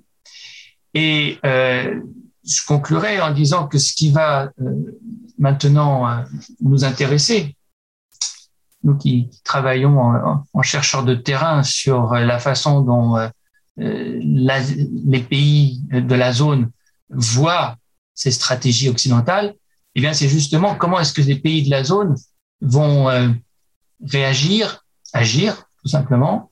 Euh, et là, la variable qui va jouer un rôle décisif et qui va peut-être mettre d'accord euh, les Occidentaux avec toute la gamme de leur stratégie, c'est l'attitude chinoise. C'est-à-dire que finalement, c'est en fonction de la stratégie ou de la politique, de, de la démarche que la Chine va adopter qu'on verra ou bien la variable euh, militaire euh, ou bien la variable euh, civile commerciale prévaloir.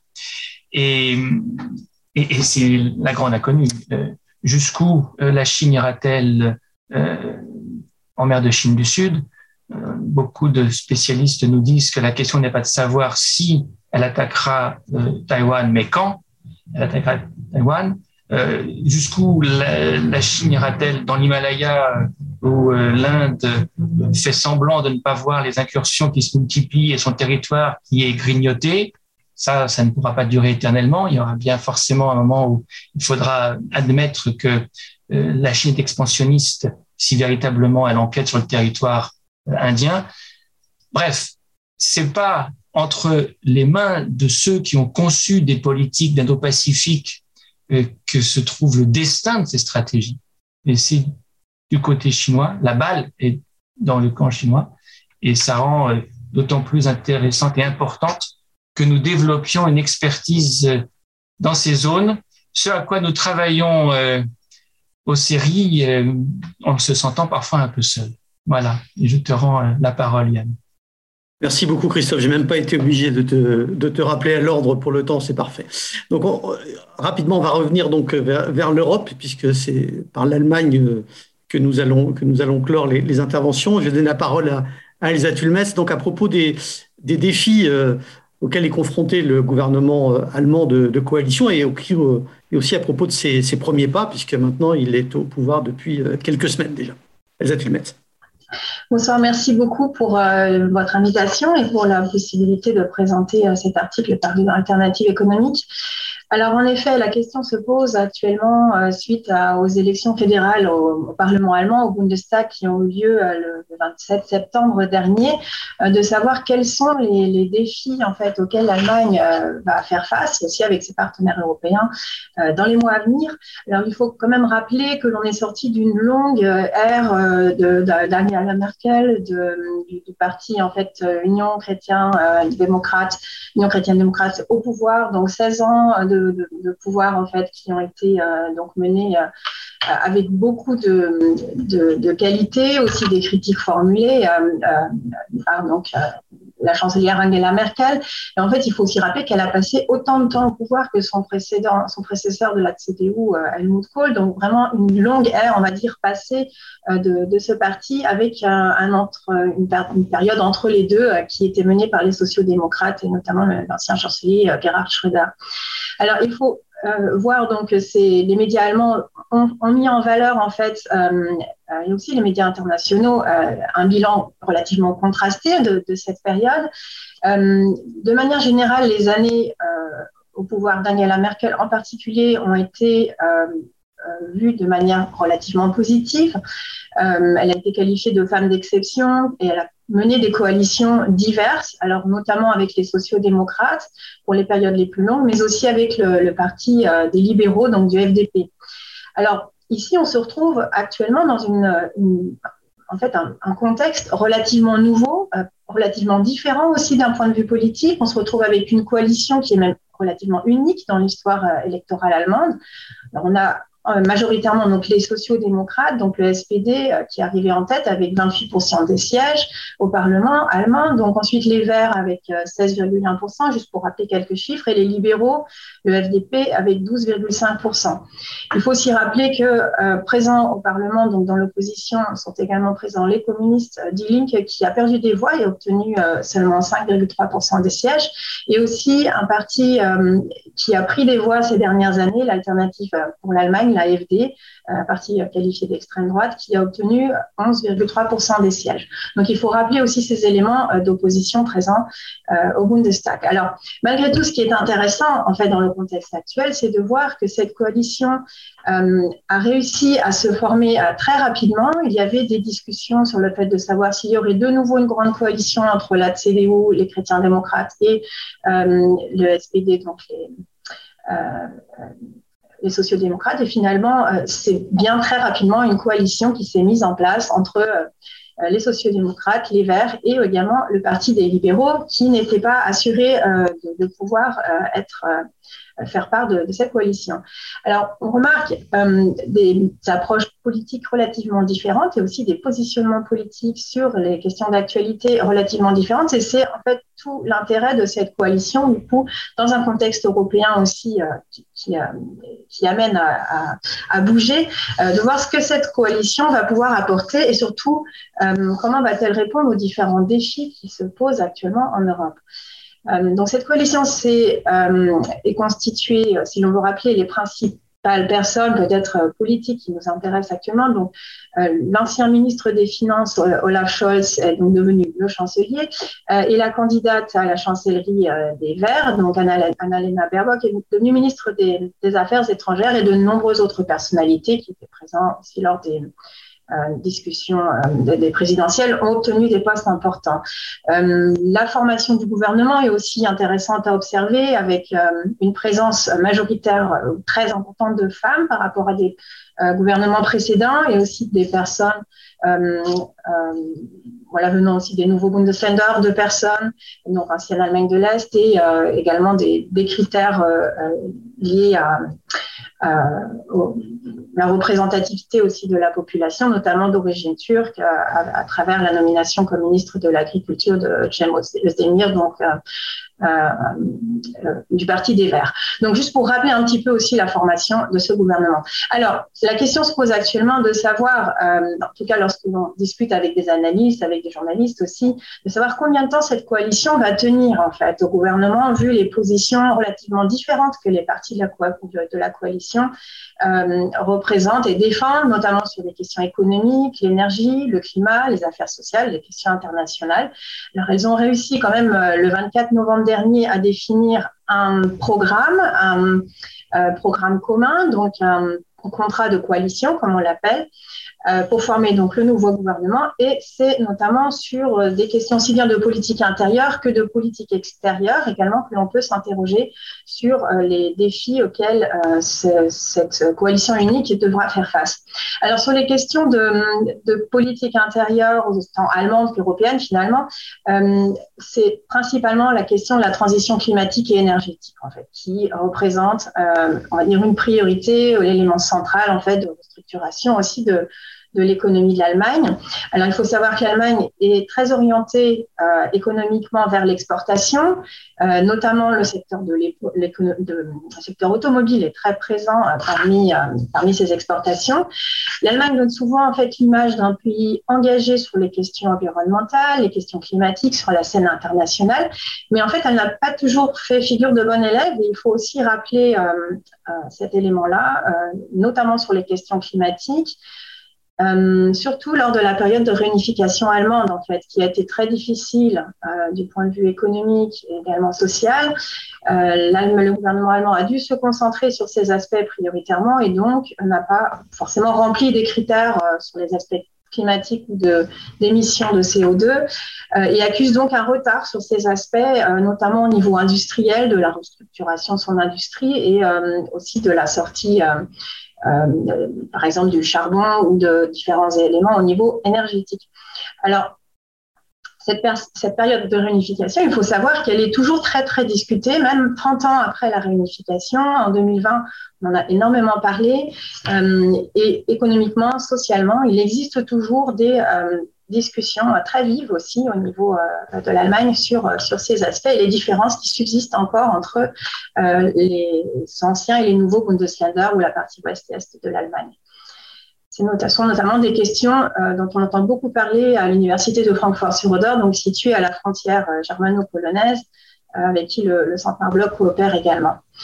Alors, Peut-être un petit rappel sur ces questions énergétiques, puisqu'elles sont importantes. Tous les gouvernements successifs des Kohl, par exemple, euh, avaient essayé d'apporter quelques réformes, mais euh, l'industrie du charbon et d'autres branches industrielles, notamment de l'automobile, s'étaient vraiment opposées aux mesures européennes de réduction des, émissions de CO2.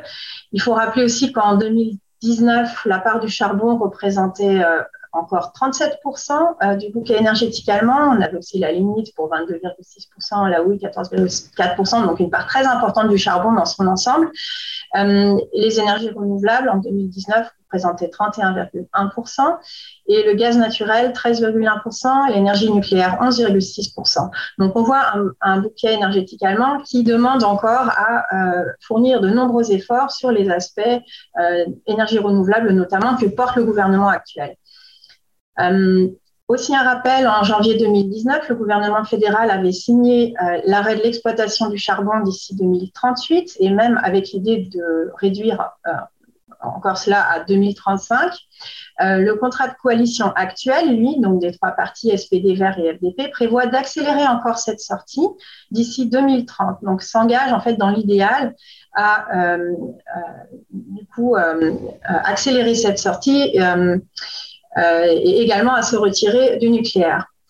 Euh, il y a eu de nombreux va-et-vient sur cette question du, retrait euh, du nucléaire. le gouvernement social-démocrate sous Gerhard Schröder, avec la coalition des Verts, avait fait un pas en avant pour vers cette sortie du nucléaire.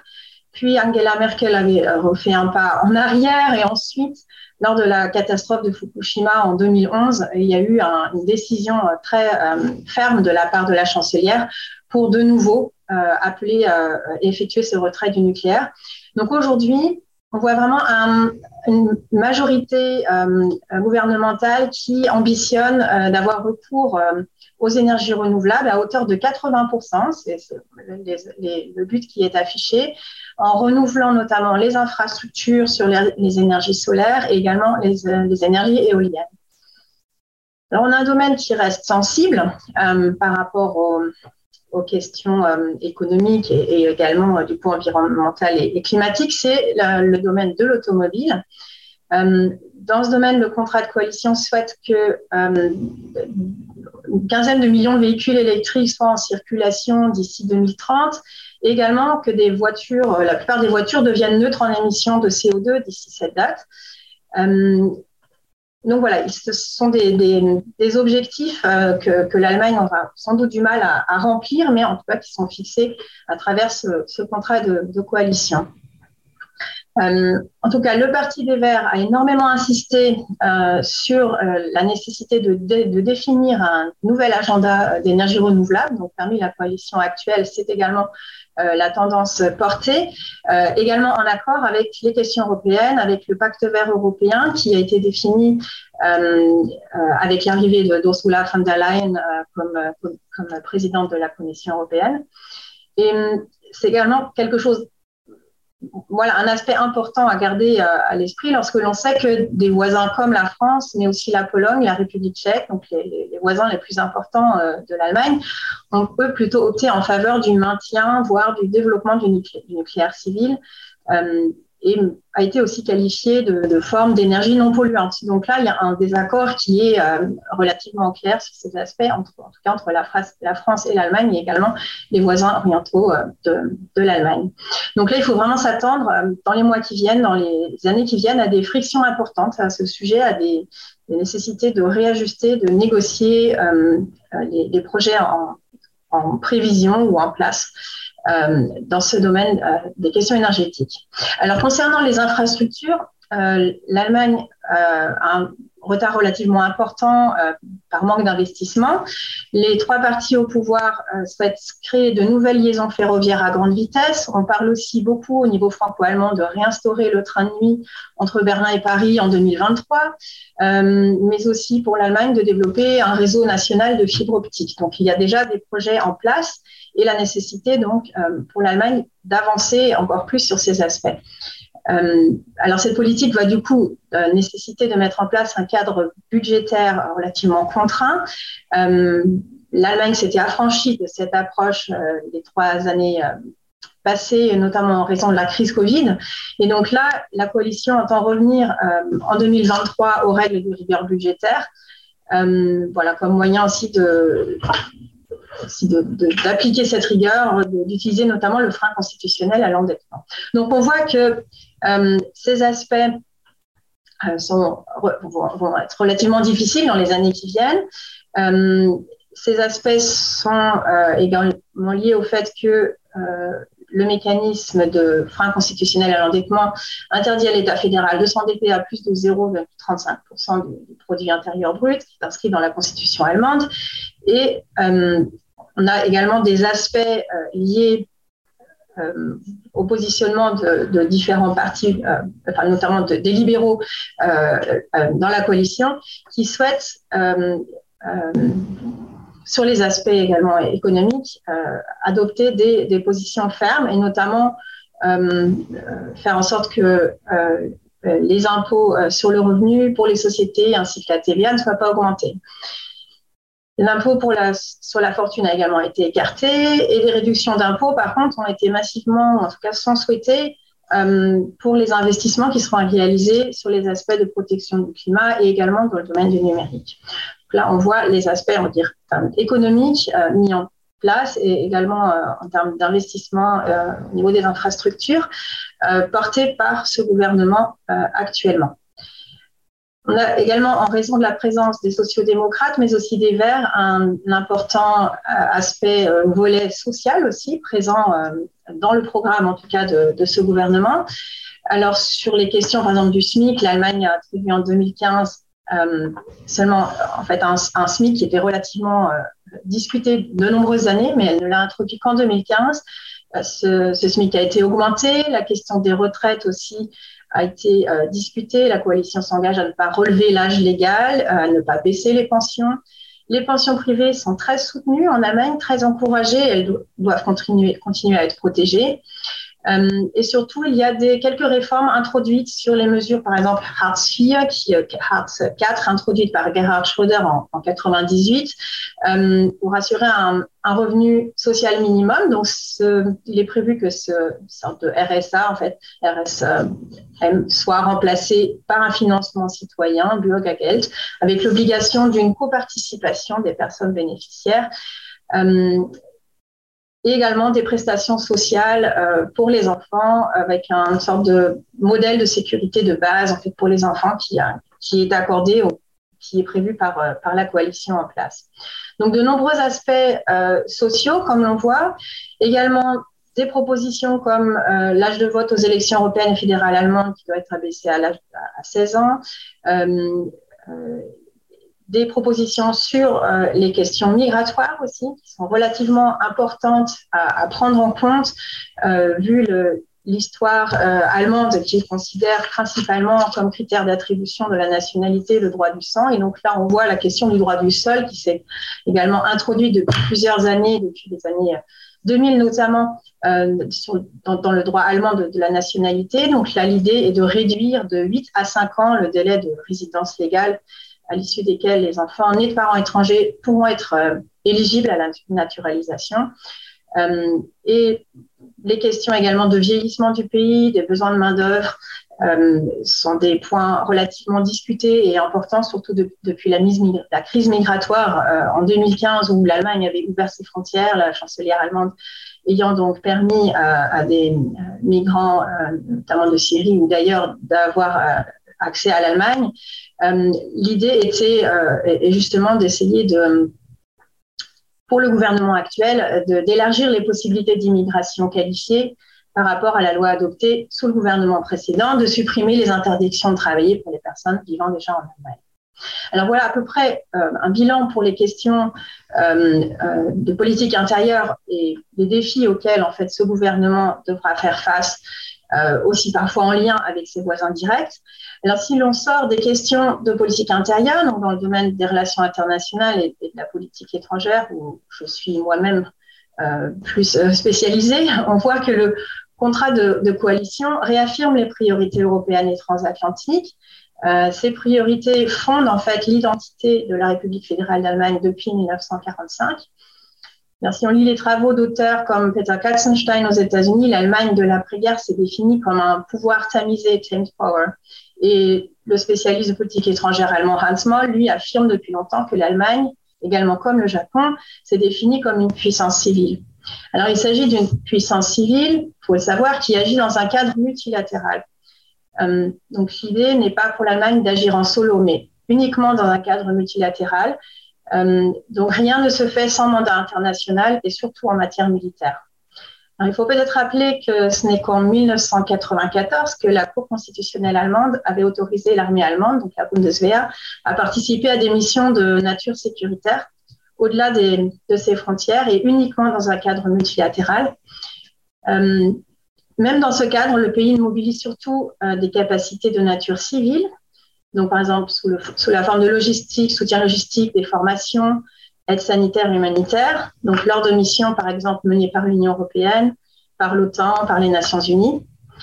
Euh, mais par contre, l'Allemagne fait face à un contexte relativement nouveau, et notamment après le Brexit, après la sortie de la Grande-Bretagne de l'Union européenne, euh, la France et l'Allemagne ont dû euh, s'interroger de nouveau sur euh, la définition de leur rôle aussi en Europe, sur les aspects sécuritaires. Le président Macron avait fait des propositions en 2017 dès 2017 pour définir une Europe, une Europe, comme puissance stratégique.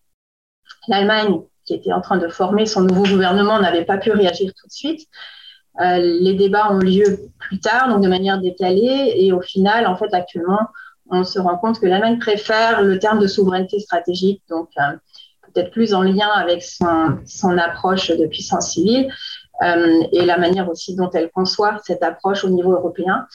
Euh, l'on remarque surtout une demande en fait de la part d'acteurs extérieurs à l'Union européenne vis-à-vis -vis de l'Allemagne de redéfinir son rôle en Europe donc de redéfinir aussi cette euh, question de la puissance civile. Euh, elle doit donc vraiment se réinventer. Actuellement, il y a quelques débats sur le sujet. Euh, donc non seulement suite à, la formulation de ces demandes extérieures, donc d'autres pays, d'autres régions du monde, mais aussi face à des défis qui sont aussi les priorités actuelles de l'OTAN notamment et de l'Union européenne, de redéfinir son rôle par rapport à la Russie et à la Chine. Euh, voilà, des relations qui sont euh, vues sous, euh, sous forme de véritables rapports de force, en fait, actuellement. On voit émerger aussi des nouveaux types de conflits, des nouvelles formes de, de, défis, en fait, aussi au niveau international, au niveau sécuritaire, à travers des formes hybrides ou des formes cyber aussi de, guerre qui se mettent en place. Euh, et à ce niveau, en fait, pour faire face aussi à cette demande, de, à cet appel de, présence de l'Allemagne en Europe en raison de sa, on va dire, puissance économique aussi en Europe, de sa présence à, à ce niveau et de la nécessité en franco-allemand à travers d'autres euh, coalitions d'agir au niveau multilatéral. Euh, on remarque que la coalition tripartite actuelle envisage d'améliorer l'équipement de l'armée. Elle a décidé de maintenir l'Allemagne aussi euh, dans l'accord de partage nucléaire de l'OTAN, même si cela reste un sujet qui est relativement discuté en Allemagne au niveau de, l'opinion publique et c'est controversé au niveau de l'opinion publique. Alors pour revenir sur ces deux pays, la Chine et la Russie, L'Allemagne souhaite maintenir en fait son partenariat avec la Chine. Euh, il a déjà été mentionné que la Chine représente le premier partenaire commercial de l'Allemagne, euh, mais parfois l'Allemagne qualifie aussi ce, pays de, de, rival systémique. Donc il faut aussi avoir conscience que ce partenariat n'est pas forcément évident ni facile. Concernant la Russie, l'actualité interpelle fortement l'Allemagne, donc face à des menaces russes, notamment d'actions militaires en Ukraine, alors, il faut savoir que l'Ukraine demande depuis plusieurs années de pouvoir être candidate à l'adhésion euh, à l'Union européenne, mais aussi à l'OTAN. Euh, le chancelier démocrate, euh, social-démocrate Olaf Scholz a rencontré, donc multiplié les, les, démarches, a rencontré le président Joe Biden en décembre dernier, dans l'idée donc de confirmer que les États-Unis restent bien un partenaire stratégique après l'Europe pour l'Allemagne, pour discuter aussi de la nécessité de coopérer sur les questions euh, sécuritaires, tout en développant également l'autonomie européenne, notamment dans le, cadre de l'OTAN.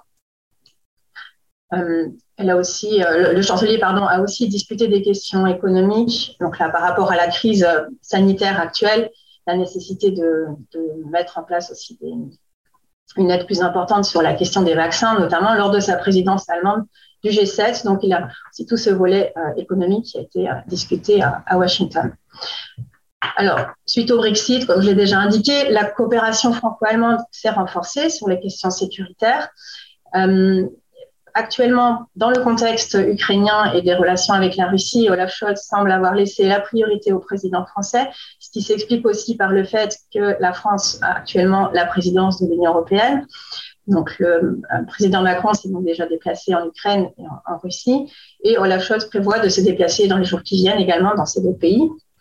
En attendant, ce que l'on observe, c'est que le format Normandie, qui avait été lancé entre la France, l'Allemagne, l'Ukraine et la Russie, qui avait été négligé ces dernières années. On disait qu'il ne fonctionnait plus euh, comme il a fonctionné à un moment. Euh, ce format a été relancé. Et ce qui est également très intéressant à observer au niveau européen en termes de nouvelles dynamiques, euh, c'est le fait qu'il y a deux jours, le 8 février, donc une déclaration en format triangle de Weimar, donc Allemagne, France, Pologne, a également été rendue publique en insistant sur la nécessité d'éviter une attaque russe en Ukraine par différents moyens, notamment en renforçant euh, l'approche par les sanctions, donc au niveau européen, et également la coopération militaire européenne et aussi de manière transatlantique. Donc voilà, de manière rapide et, concise, on va dire, euh, sur les sujets d'actualité qui sont euh, relativement brûlants. On, ne sait pas encore dans les jours qui viennent ce qui va, se passer à de nombreux niveaux. Pour revenir aux questions européennes, il est aussi important de préciser, et là je vais terminer par ces points-là, qu'après le Brexit, le Brexit, la France et l'Allemagne avaient relancé les réflexions sur l'avenir de l'Europe, aussi bien au niveau institutionnel qu'économique et social. Et les partis de la coalition allemande actuelle se déclarent euh, favorables à l'évolution de l'Union européenne, éventuellement vers un, un État fédéral européen alors, on avait déjà discuté de cet aspect-là au moment, euh, en juillet euh, 2021, euh, de la question de la mutualisation de la dette qui avait été acceptée, finalement, côté allemand, alors que l'on en parlait depuis plusieurs années. Euh, donc là, on voit que sur ces aspects, on pourrait en effet euh, continuer à discuter d'aspects fédéraux européens. Mais par contre, sur la question du pacte de stabilité en soi, les, les deux pays sont pardon, les partis euh, au pouvoir sont moins explicites euh, sur, euh, sur les défis à relever en termes de, de discipline budgétaire. Ils, indiquent que, certes, les règles de discipline budgétaire au sein de la zone euro ont été relâché dans le contexte de, lutte contre le Covid-19 et donc de pandémie, suspendu donc en 2020 également. Et les partis de la coalition actuelle, en fait, se prononcent en faveur d'une simplification de, ce pacte, mais pas forcément pour une remise en question fondamentale des critères du pacte. Alors là, on voit qu'il y a des différentes interprétations aussi et de priorités par rapport euh, à la France, qui, euh, assumant la présidence de, donc de l'Union européenne actuellement, soutient plus explicitement une révision de ce pacte. Euh, on voit en effet sur cette question du pacte de stabilité des discussions euh, à prévoir et, entre les, deux gouvernements euh, actuellement au pouvoir. Donc, au niveau européen, peut-être pour conclure, l'on observe et aussi peut-être plus donc dans une vision, on va dire, universitaire, aussi peut-être un aspect qui nous intéresse dans ce contexte, vu qu'il y a des étudiants euh, ici euh, qui, nous écoutent. Euh, aussi, dans, la lignée de ce que le président Macron avait proposé, la nécessité de développer des approches participatives qui viennent aussi par le bas pour réfléchir aussi à, l'avenir de l'Europe, à, l'avenir des, des, institutions européennes et de leur fonctionnement et des mécanismes européens. Euh, donc, c'est peut-être un point, en effet, sur lequel, en franco-allemand, en triangle de Weimar également, il y aurait euh, moyen d'aller encore plus loin, de, de, discuter aussi un peu plus euh, ces aspects aussi face aux défis euh, dont j'ai parlé, euh, non seulement pour le gouvernement, nouveau gouvernement allemand, mais peut-être en franco-allemand ou au niveau européen pour relever ces défis de manière efficace. Je vous remercie beaucoup pour votre attention. Merci beaucoup. Je vais, j'ai regardé les questions qui sont arrivées sur le, le QNR. Donc, ce que je vais faire, c'est que j'en ai sélectionné un certain nombre, malheureusement pas toutes. Je vais demander aux, aux différents intervenants de répondre successivement euh, et très succinctement aux, aux, questions qui les concernent. Alors, je vais commencer dans l'ordre par euh, l'intervention à l'écran, si je puis dire, euh, par Louis. Alors, il y a trois questions, Louis, qui, qui te concernent. La première, c'est que tu as relativement peu parlé, dit une personne de l'assistance, euh, de la répression exercée par les mouvements djihadistes sur les populations. Euh, et, euh, et, tu as parlé éventuellement de, de négociations, d'une accession des salafistes au pouvoir dans ces pays-là. Alors la question, c'est de savoir si l'Europe doit donner la chance à, cette, à ce genre de modalité. Est-ce qu'elle doit laisser faire sans protester ou pas? Ça, c'est la première question. La deuxième question, c'est est-ce que la France peut tirer expérience ou des enseignements des relations entre le Maroc d'une part et le Mali ou la Côte d'Ivoire d'autre part, puisqu'on sait que le Maroc a beaucoup euh, développé sa politique en Afrique subsaharienne ces dernières années. Et troisième question, euh, si la France est en, plein, en, pleine réflexion ou en pleine euh, révolution paradigmatique sur sa, sa présence en Afrique, est-ce qu'elle peut passer le flambeau ou pas à l'Union européenne? Merci pour les, trois questions. Donc, euh, sur la première, c'est un élément très fort de blocage. Il est évident que les groupes djihadistes qui euh, euh perpétuent des massacres, etc., enfin, sont, très clairement pas considérés comme des, potentiels acteurs avec lesquels on va négocier. L'idée, c'est au-delà des, des, djihadistes meurtriers, on va dire, disons la l'ensemble des groupes euh, ne, peuvent pas être qualifiés d'emblée comme exclus de toute forme de négociation, sinon c'est considéré qu'on va être en lutte contre eux indéfiniment. Il y a, un, exemple dans la région qui est souvent, euh, d'ailleurs aujourd'hui euh, remis en route par les Maliens, c'est les Algériens. C'est-à-dire, dans les années 90, il y a une répression très forte de l'armée contre les groupes djihadistes, mais en parallèle, eh bien, on discute avec eux, ça serait quoi les conditions pour que, entre guillemets, euh, euh, ils, ils, ils, redescendent des maquis? C'est-à-dire que soit on reste en lutte contre eux indéfiniment, euh, ou alors on, espère que les conditions socio-économiques, politiques, religieuses deviennent telles que ils vont s'auto entre guillemets dissoudre. Hein, mais bon, on a très peu d'exemples de ce cas-là. Soit on a au contraire une, une, utilisation de la répression, de la violence contre les groupes, mais dans une perspective de les affaiblir pour négocier. Mais si on considère que même affaiblis, on ne discutera pas avec eux, quelle, issue on leur donne en fait? Donc à partir de là, on reste prisonnier d'un cercle qui est, difficile. Après, j'entends bien sur le plan moral, éthique, etc., toutes les questions liées à, la justice euh, concernant euh, ces, acteurs qui auraient, commis des crimes. Mais euh, là à cette question-là s'ajoute quelle est notre légitimité en tant que Français et Européens d'aller dire à des autorités d'un pays si elles doivent ou pas négocier avec leurs acteurs. C'est-à-dire, j'entre même pas là-dedans, mais c'est le problème de fond euh, au Sahel. C'est-à-dire que beaucoup d'autorités euh, de ces pays considèrent que ils n'ont même pas la possibilité de mettre en œuvre un certain nombre de leviers parce que cela nécessite euh, des accords avec des puissances extérieures. C'est un peu comme si on avait dit à l'Algérie, vous discutez pas en 96 avec les groupes armés. Ah, je ne suis pas sûr que l'Algérie aurait écouté. Euh, je ne suis pas sûr que dans d'autres pays, euh, euh, on écoute ce type de configuration. Là, on le fait parce que le Sahel, c'est une des régions les plus pauvres au monde, dépendant des bailleurs de fonds, dépendant de l'aide, dépendant de, de l'aide humanitaire. on a des PIB qui sont dérisoires par rapport à la richesse de pays dont on parlait tout à l'heure, l'Allemagne, la Chine, l'Inde. On a des PIB qui dépassent pas 15 milliards de dollars. Enfin, c'est complètement. Donc, du coup, bien sûr, les, les acteurs politiques de ces pays sont dans une extrême dépendance euh, vis-à-vis de ces bailleurs de fonds. Donc, ça nous donne le sentiment de penser qu'ils vont tout suivre, y compris les modalités de la négociation à l'intérieur des conflits euh, de leur propre pays. Voilà. Donc ça, c'est quand même assez, euh, assez discutable à ce niveau-là. Est-ce que le Maroc, disons, serait, disons, une, avec la Côte d'Ivoire un, modèle. Je crois que là aussi, il ne s'agit pas de, entre guillemets de, remplacer euh, un modèle français euh, euh, par une influence marocaine ou ivoirienne. Je pense que le Maroc a historiquement, géographiquement, religieusement et confrériquement, je dirais, il a des, des, leviers très importants dans la région. Il les utilise d'ailleurs dans sa politique euh, d'influence. Euh, mais le Maroc s'efforce bien évidemment de, de, ne pas apparaître comme un acteur qui souhaite euh, combattre des groupes djihadistes dans le Sahel. C'est d'ailleurs un des vrais problèmes que la France a rencontré dès le début. C'est qu'elle s'est retrouvée seule. Il faut attendre 7 ans, 6 ans pour voir quelques pays européens envoyer des forces spéciales.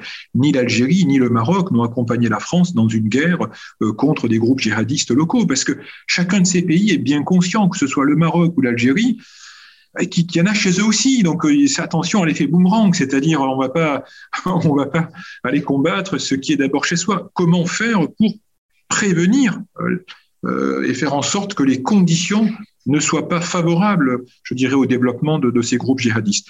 La Côte d'Ivoire, depuis 2016-17, on a énormément de, de rapports d'enquête et de collègues sur place qui disent euh, voilà, vigilance dans le nord, sur les frontières. Dans, euh, il y a énormément de, problèmes qui se posent, notamment du fait que bon, il y a eu des problèmes internes à la Côte d'Ivoire, euh, notamment entre conflits politiques, disons, qui ont créé des, des, conditions assez particulières, mais aussi parce que la Côte d'Ivoire, c'est pour les groupes djihadistes et en particulier de l'État islamique du Grand Sahara, c'est le symbole en fait avec le Sénégal de la présence française, c'est-à-dire que les attentats qu'il y a eu à Grand Bassam et ailleurs, par exemple, c'était aussi une manière de dire, euh, voilà, enfin, ça, c'est toucher un symbole de la France en Afrique, bien plus que le Mali, le Burkina, etc., qui, qui n'illustre pas vraiment la France en Afrique. Par contre, la Côte d'Ivoire, le Sénégal, ce sont deux pays très importants pour la France dans sa politique africaine, deux pays sur lesquels aussi économiquement, financièrement, on a beaucoup d'investissements, les stocks sont considérables dans cette région. C'est le deuxième partenaire de la France, la Côte d'Ivoire en Afrique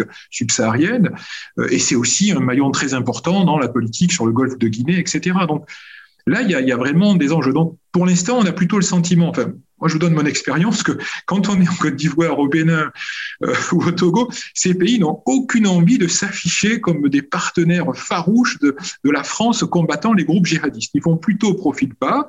Ils essaient de, dire oui, ils soutiennent, ils accompagnent, mais personne n'a envie d'être le, le, Tchad, si vous voulez, prêt à aller combattre aux côtés des Français de partout. Non, ça, c'est, il n'y a pas beaucoup de pays dans la région qui souhaitent s'afficher euh, à ce niveau-là. Donc, euh, voilà. Merci beaucoup. Euh, Jean-Louis Roca, euh, deux questions peut-être. Euh, une qui porte sur le fait de savoir ce que vous avez dit sur l'évolution de la société chinoise, les mentalités, etc., et notamment par rapport au consumérisme. Est-ce que c'est aussi valable dans les campagnes et hors des classes moyennes, même s'il y a plusieurs centaines de millions de personnes en Chine qui, qui appartiennent à ces classes moyennes, il y a encore quand même beaucoup de centaines de millions qui n'en sont pas. Est-ce que, est-ce que ce que vous avez analysé, ce que vous avez décrit, est vrai aussi. Et une autre question euh, très différente, euh, la, personne qui pose la question dit que pour l'instant, euh, l'État chinois, le gouvernement chinois recrute assez peu d'étudiants formés à l'étranger. Est-ce que il a l'intention de le faire plus? Est-ce que ce ne serait pas une façon pour le gouvernement chinois de mieux connaître les pays occidentaux dans lesquels ces étudiants ont étudié? Voilà.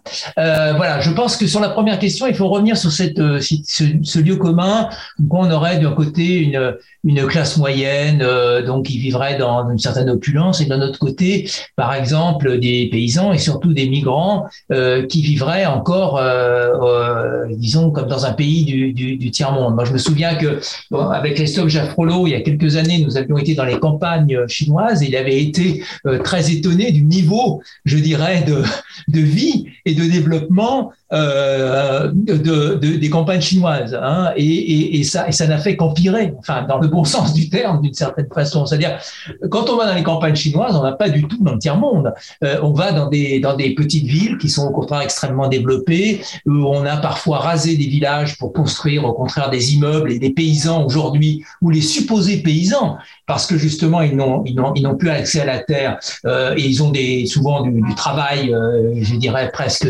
d'ouvriers ou de commerçants, euh, euh, etc., etc., où ces gens-là vivent aussi d'une certaine façon la société de consommation. C'est-à-dire que euh, quand je parlais tout à l'heure du développement des livraisons, par exemple, de, de, tout le, de, tout, de tout le commerce Internet, etc., les paysans ou ce qui reste des paysans, parce que rappelons-nous qu'il y a plus de 60% de gens qui vivent dans les villes maintenant. Hein. Donc ce qui reste de, paysans, ce sont souvent des personnes âgées, au contraire des personnes, ou au contraire des enfants, ces gens-là participent aussi. Alors à un niveau évidemment inférieur, on pourrait parler d'une certaine façon d'une petite classe moyenne dans les, dans les campagnes, mais ils ont accès à une certaine euh, société de consommation. On n'est pas du tout dans les purs des années 60-70, où c'était la misère dans les campagnes chinoises. Alors quand on parle des migrants, aussi, il faut savoir que ces migrants euh, qui viennent euh, qui viennent en ville redonnent une certaine partie de leurs revenus euh, évidemment à leur famille, construisent des maisons dans leur village, créent des business quand ils reviennent aussi dans la campagne. Alors je veux pas donner une idée idyllique, hein, bien évidemment, de la Chine, mais si vous voulez, j'essaye d'aller à l'encontre de cette idée que l'on aurait d'un côté les classes moyennes opulentes et de l'autre côté des gens qui vivraient encore comme dans, dans le On n'a pas du tout cette, cette cette image-là. Et euh, euh, je dirais que parmi les migrants et même parmi les paysans, il y a cette aspiration à devenir classe moyenne. Ils ont changé aussi d'une certaine mentalité. Pour eux, euh, l'idéal, c'est euh, évidemment d'avoir accès à la voiture, d'avoir accès à l'appartement acheté. Certains peuvent acheter des appartements, en général pas dans les grandes villes, mais dans des villes euh, intermédiaires. Ils voudraient pour certains faire des études. Certains d'ailleurs, deuxième, troisième génération, réussissent à, faire ce, genre de choses. Alors, encore une fois, ce modèle social, je dirais, n'est absolument pas garanti pour l'avenir. C'est-à-dire que moi, je suis pour l'instant persuadé que il y a un soutien parmi la population vis-à-vis du parti, justement, peu d'alternatives politiques, parce que les gens se disent qu'est-ce que va nous apporter éventuellement une démocratisation, mais si ce modèle social, justement, est complètement remis en cause, s'il y a une dégringolade sociale parmi la, la, la, la classe moyenne une conscience parmi les migrants que jamais ils atteindront ce niveau-là, là, pour moi, il est tout à fait possible que l'on se mette à dire, bon, ben, finalement, le parti euh, y en a, il y en a marre, et on va essayer d'aller ailleurs soit dans des régimes encore plus autocratiques, peut-être éventuellement, avec la, prospérité en moins, ou alors évidemment pour peut-être des systèmes de démocratie, etc., etc. Mais si vous voulez, la préoccupation globale des gens n'est pas le, régime politique. C'est ça que j'ai essayé globalement et, pas pour des mauvaises raisons, enfin des, des, raisons rationnelles d'une certaine façon. Donc, en ce qui concerne donc la deuxième question, euh, qui est donc la question vis-à-vis de, des étudiants. Alors effectivement, c'est ça le, le, problème, et ça rejoint ce que je disais, si vous voulez, sur euh, la, confiance que l'on a en Chine, notamment à l'intérieur de l'appareil du parti et du gouvernement, ce qui fait quand même pas mal de gens, il y a plus de 90 millions de membres du parti, c'est euh, si on va trop loin dans l'émancipation, dans l'internationalisation euh, de, la Chine et surtout l'internationalisation des Chinois d'une certaine façon, est-ce que l'on va pas euh, aller euh, vers plus précisément la nécessité d'abaisser les ambitions du pays, d'abaisser peut-être aussi les ambitions de, de l'économie? Parce que si vous voulez la la projection de la Chine dont on parlait tout, tout, tout à l'heure à l'extérieur, il y a une donnée géopolitique, mais il y a une donnée strictement économique, c'est-à-dire que c'est comme un vélo qui doit continuer à avancer. Euh, on, on, a profité des investissements étrangers, maintenant on veut profiter des investissements de la Chine à l'étranger pour garantir euh, les matières premières, etc. Si vous voulez, la, la projection de la Chine à l'extérieur, elle est d'abord économique avant tout. C'est-à-dire c'est une nécessité de le faire. Et on pourrait dire d'une certaine façon, la question de la domination ou de, de l'influence chinoise à l'extérieur vient dans un deuxième temps. C'est une espèce de nécessité euh, euh, seconde, mais la nécessité fondamentale, c'est que pour continuer à soutenir le contrat social, il faut, euh, d'une certaine façon, euh, continuer euh, à, disons, avoir de la croissance économique, etc., etc. Donc, effectivement, je ne peux pas répondre à cette question fondamentale. Pour l'instant, effectivement, on ne fait pas confiance tellement pour des mauvaises raisons, à mon avis. Parce que c'est pas parce que le parti considère que, je pense que l'idée que, encore une fois, on envoie des étudiants chinois à l'étranger qui reviennent euh, et ils deviennent des convertis de la démocratie, etc., etc. Je crois que c'est totalement faux. On sait très bien que ça marche pas non plus euh, à l'époque euh, du colonialisme. Les gens les plus anti, les plus nationalistes étaient au contraire les gens qui allaient à l'étranger, qui faisaient des études, beaucoup plus que les gens qui restaient euh, d'une certaine façon en Chine. Mais c'est vrai qu'on ne fait pas confiance pour l'instant. Juste un mot effectivement euh, sur la mauvaise connaissance, je voudrais insister euh, là-dessus. Il y a un, trou abyssal en Chine dans le domaine de la recherche sur la connaissance des sociétés euh, étrangères. Je n'ai jamais rencontré, moi, de bons spécialistes chinois de la société française. Jamais, jamais, jamais. Bon, ce qui est quand même extrêmement inquiétant. C'est pas tout à fait euh, vrai pour euh, la euh, pour les États-Unis où là les choses sont un peu meilleures, mais par exemple sur la Russie, c'est pareil. J'avais fait venir notre collègue Gilles Favarel en, en, Chine pour qu'il rencontre des spécialistes. Il était absolument atterré du niveau. Ne parlons pas de la connaissance de l'Afrique qui est absolument nulle euh, en, Chine, on a développé un certain nombre de chaires, mais les gens n'y comprennent rien. Et le gouvernement, la génération actuelle qui détient le pouvoir, sont des gens qui ont été éduqués dans les années 50, 60, etc., qui connaissaient relativement bien l'Union soviétique de l'époque, mais qui comprennent pas. Et c'est comme ça qu'on peut expliquer l'absence de la, mauvaise politique publique, on pourrait dire, ou la, de, relations publiques que font les Chinois. Ils sont absolument nuls. On voit bien les déclarations des diplomates, etc., euh, etc. Ils ne connaissent pas l'opinion publique et c'est une véritable catastrophe. Alors juste peut-être un tout petit point sur une question que vous m'avez pas posée, mais j'ai vu que la question était, était existante là-dessus. Juste un tout petit peu point rapidement sur la question du modèle européen. Quelqu'un opposait le modèle. Faut-il défendre le modèle européen vis-à-vis du modèle chinois? Alors moi j'aimerais bien qu'on m'explique ce qu'est le modèle européen. Qu'est-ce que c'est le modèle européen? Euh, Parce que il faut que il faut que il faut dire que l'Europe a produit à peu près tous les régimes politiques euh, possible et imaginable. Le fascisme, le nazisme, la démocratie, les démocraties libérales, etc., etc. De quoi parle-t-on quand on parle de modèle européen? Et encore aujourd'hui, dans la campagne électorale actuelle en France, mais aussi par exemple dans un pays comme la Pologne, le gouvernement polonais, pour eux, le modèle européen, c'est le catholicisme. Bon, euh, et un certain nombre de candidats aussi euh, actuellement en France qui, qui ont euh, qui ont des votes, enfin qui ont des soutiens quand même très forts, etc. Donc voilà, qu'est-ce que c'est le modèle européen? C'est une démocratie fantastique, c'est au contraire une autocratie, c'est au contraire le règne du catholicisme, etc. Donc si vous voulez, c'est si on veut défendre un modèle européen, il va falloir le définir. Il va falloir régler aussi la question de l'attitude vis-à-vis des migrants, etc., etc., pour qu'on ait une position claire. Pour moi, quand je veux expliquer le modèle européen, j'ai beaucoup de mal à expliquer le modèle européen, euh, par exemple, à mes, à mes, euh, à mes euh, comment dire, à mes collègues, à mes collègues chinois. Voilà. Alors, voilà, pour, terminer sur cette question-là. Merci beaucoup. Christophe, juste une question, puisqu'on est en plus, le, le, temps est déjà dépassé. dans cette affaire d'Indo-Pacifique, l'Inde, justement, elle est acteur moteur ou elle est simple spectateur pour l'instant? Elle est les deux à la fois, c'est-à-dire qu'elle est euh, évidemment euh, tellement tétanisée par la peur de la Chine qu'elle euh, se retrouve à glisser vers les Occidentaux et en particulier les États-Unis. Donc elle a rejoint le Quad dans ces termes. Hein. mais la peur de la Chine est telle aussi qu'elle préfère ne pas se l'aliéner en étant trop active. Donc, elle est entre, en quelque sorte, deux chaises, à la fois une attitude défensive qui l'amène à, à, ne plus être aussi non alignée qu'elle l'était, et d'autre part, euh, un souci de, sa propre sécurité vis-à-vis de son grand voisin.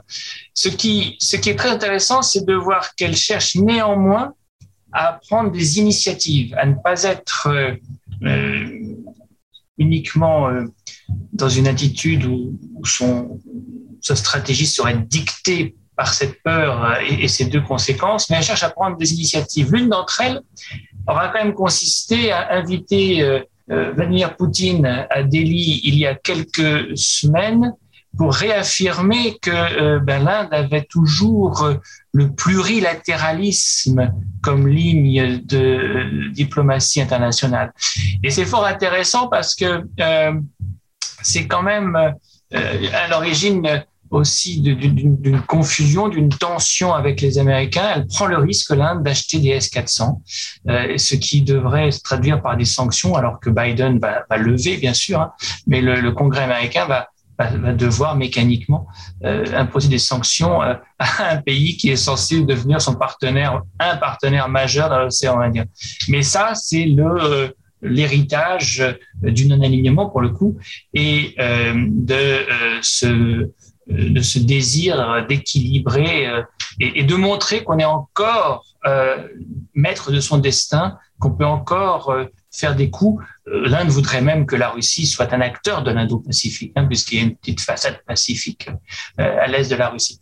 Mais bon, j'en reviens à ma conclusion de tout à l'heure. L'attitude indienne sera surdéterminée par la stratégie chinoise. Et si la Chine pousse encore et continue à être omniprésente dans l'océan Indien, notamment au Sri Lanka, omniprésente au Pakistan, notamment à Gwadar, maintenant présente en Afghanistan, devenant aussi l'allié numéro un de l'Iran. Bon, euh, il est évident, euh, a fortiori parce que le Bangladesh a déjà basculé, que le Myanmar a déjà basculé, que le Népal est en train de basculer. C'est typiquement le genre de euh, politique, cette politique chinoise, qui ne laisse pas de véritable marge de manœuvre à, à terme à terme, il faudra en tirer les conséquences. Alors, elles peuvent être doubles les conséquences. Hein. Elles peuvent être ou bien je euh, me tourne délibérément vers mes partenaires occidentaux, japonais, australiens y compris, ou bien j'admets d'être euh, finalement euh, un protectorat au moins économique. Hein.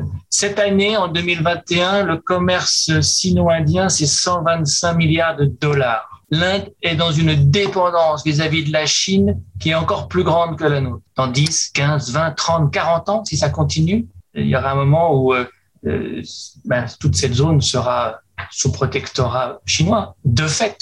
Et tous les pays que j'ai cités, sauf l'Inde, le sont déjà. Je vais devoir, comme Jean-Louis, vous quitter parce que j'ai un train à prendre, mais beaucoup pour. Merci à toi. Merci beaucoup, Christophe. Je vais juste poser une dernière question à Elsa Tulmes, puisqu'elle est, dans les questions-réponses. Euh, qu'est-ce que la coalition allemande entend par État fédéral européen? Parce que ça intrigue, ça a intrigué l'un de nos auditeurs. Alors, merci pour la question. Je n'ai pas particulièrement regardé cet aspect dans le, dans le contrat euh, du gouvernement, mais bon, on peut, euh, émettre quelques, quelques éléments de réflexion, je pense, sur le sujet, et notamment un, point qui est souvent mentionné, c'est la, question de la citoyenneté européenne. En fait, cette, cette, citoyenneté européenne, elle se décline à différents niveaux. C'est une sorte d'identité multiple, si l'on veut, avec euh, une citoyenneté européenne et ensuite des identités ou des nationalités propres aux États qui constituent l'Union européenne. Donc, on peut voir, par exemple, si on, calque un peu cela sur, le, sur l'approche allemande, euh, l'approche fédérale allemande, on voit que les, Allemands se définissent comme Allemands, mais aussi comme appartenant à une région en particulier, donc un land. Euh, donc là, on voit que même au niveau de la définition de, euh, de la nationalité allemande, on a une nationalité qui est double, aussi bien fédérale que fédérée. Donc on a ces aspects qui pourraient être euh, peut-être aussi conçus au niveau européen pour euh, concevoir de manière plus précise la citoyenneté européenne. Alors je n'ai pas vérifié si c'est présent dans le contrat euh, de coalition, mais je pense que là aussi, ce qui est entendu, c'est plutôt sur l'aspect économique et financier. Finalement, c'est plutôt cet aspect-là qui est très discuté aussi actuellement en, Europe. On a quand même traversé des crises économiques, une crise principale depuis 2008, des discussions très importantes face aux questions de, la dette aussi par rapport à, la, Grèce. donc aussi des questions qui se posent euh, non seulement au niveau économique, mais aussi en termes de, de redistribution au sein de l'Union européenne. Euh, et aussi la question par rapport à, je vais faire très très court vu le temps qui, nous reste par rapport à la crise actuelle sanitaire, la question des vaccins aussi qui a été très très discutée. Donc là, je pense que c'est cette question en fait de la redistribution euh, qui peut être aussi un, euh, voilà, de la solidarité qui peut être euh, un élément de discussion si l'on essaie de concevoir et d'aller dans le sens euh, d'une voilà, d'un État fédéral européen ou d'une entité fédérale européenne qui, du coup, ne serait pas complètement centralisée à Bruxelles, mais maintiendrait les spécificités euh, au niveau national euh, aussi des États membres de l'Union européenne. Merci beaucoup. Merci aux, différents intervenants et, merci à, au public qui, euh, qui nous a écoutés. Alain, je te laisse le mot de la conclusion peut-être. Oui, je serai bref, comme on, on a déjà un petit peu débordé sur le temps qui nous était imparti. je remercie les, les les intervenants pour leur présentation. Je, je, je, renvoie les auditeurs qui nous ont suivis euh, avec attention de, à, au numéro euh, hors série d'alternatives économiques pour approfondir les points de, qui ont été euh, abordés ce soir, plus d'autres qui sont présents dans ce, dans ce numéro très très riche. Et puis, ben, je donne déjà rendez-vous à tout le monde pour l'année prochaine, puisqu'on va, on va poursuivre notre, notre coopération, euh, car nul doute qu'il se passera encore beaucoup de choses au cours de, des, 12, des 12 mois qui, qui viennent. Bonne soirée à tous. Merci, bonne soirée.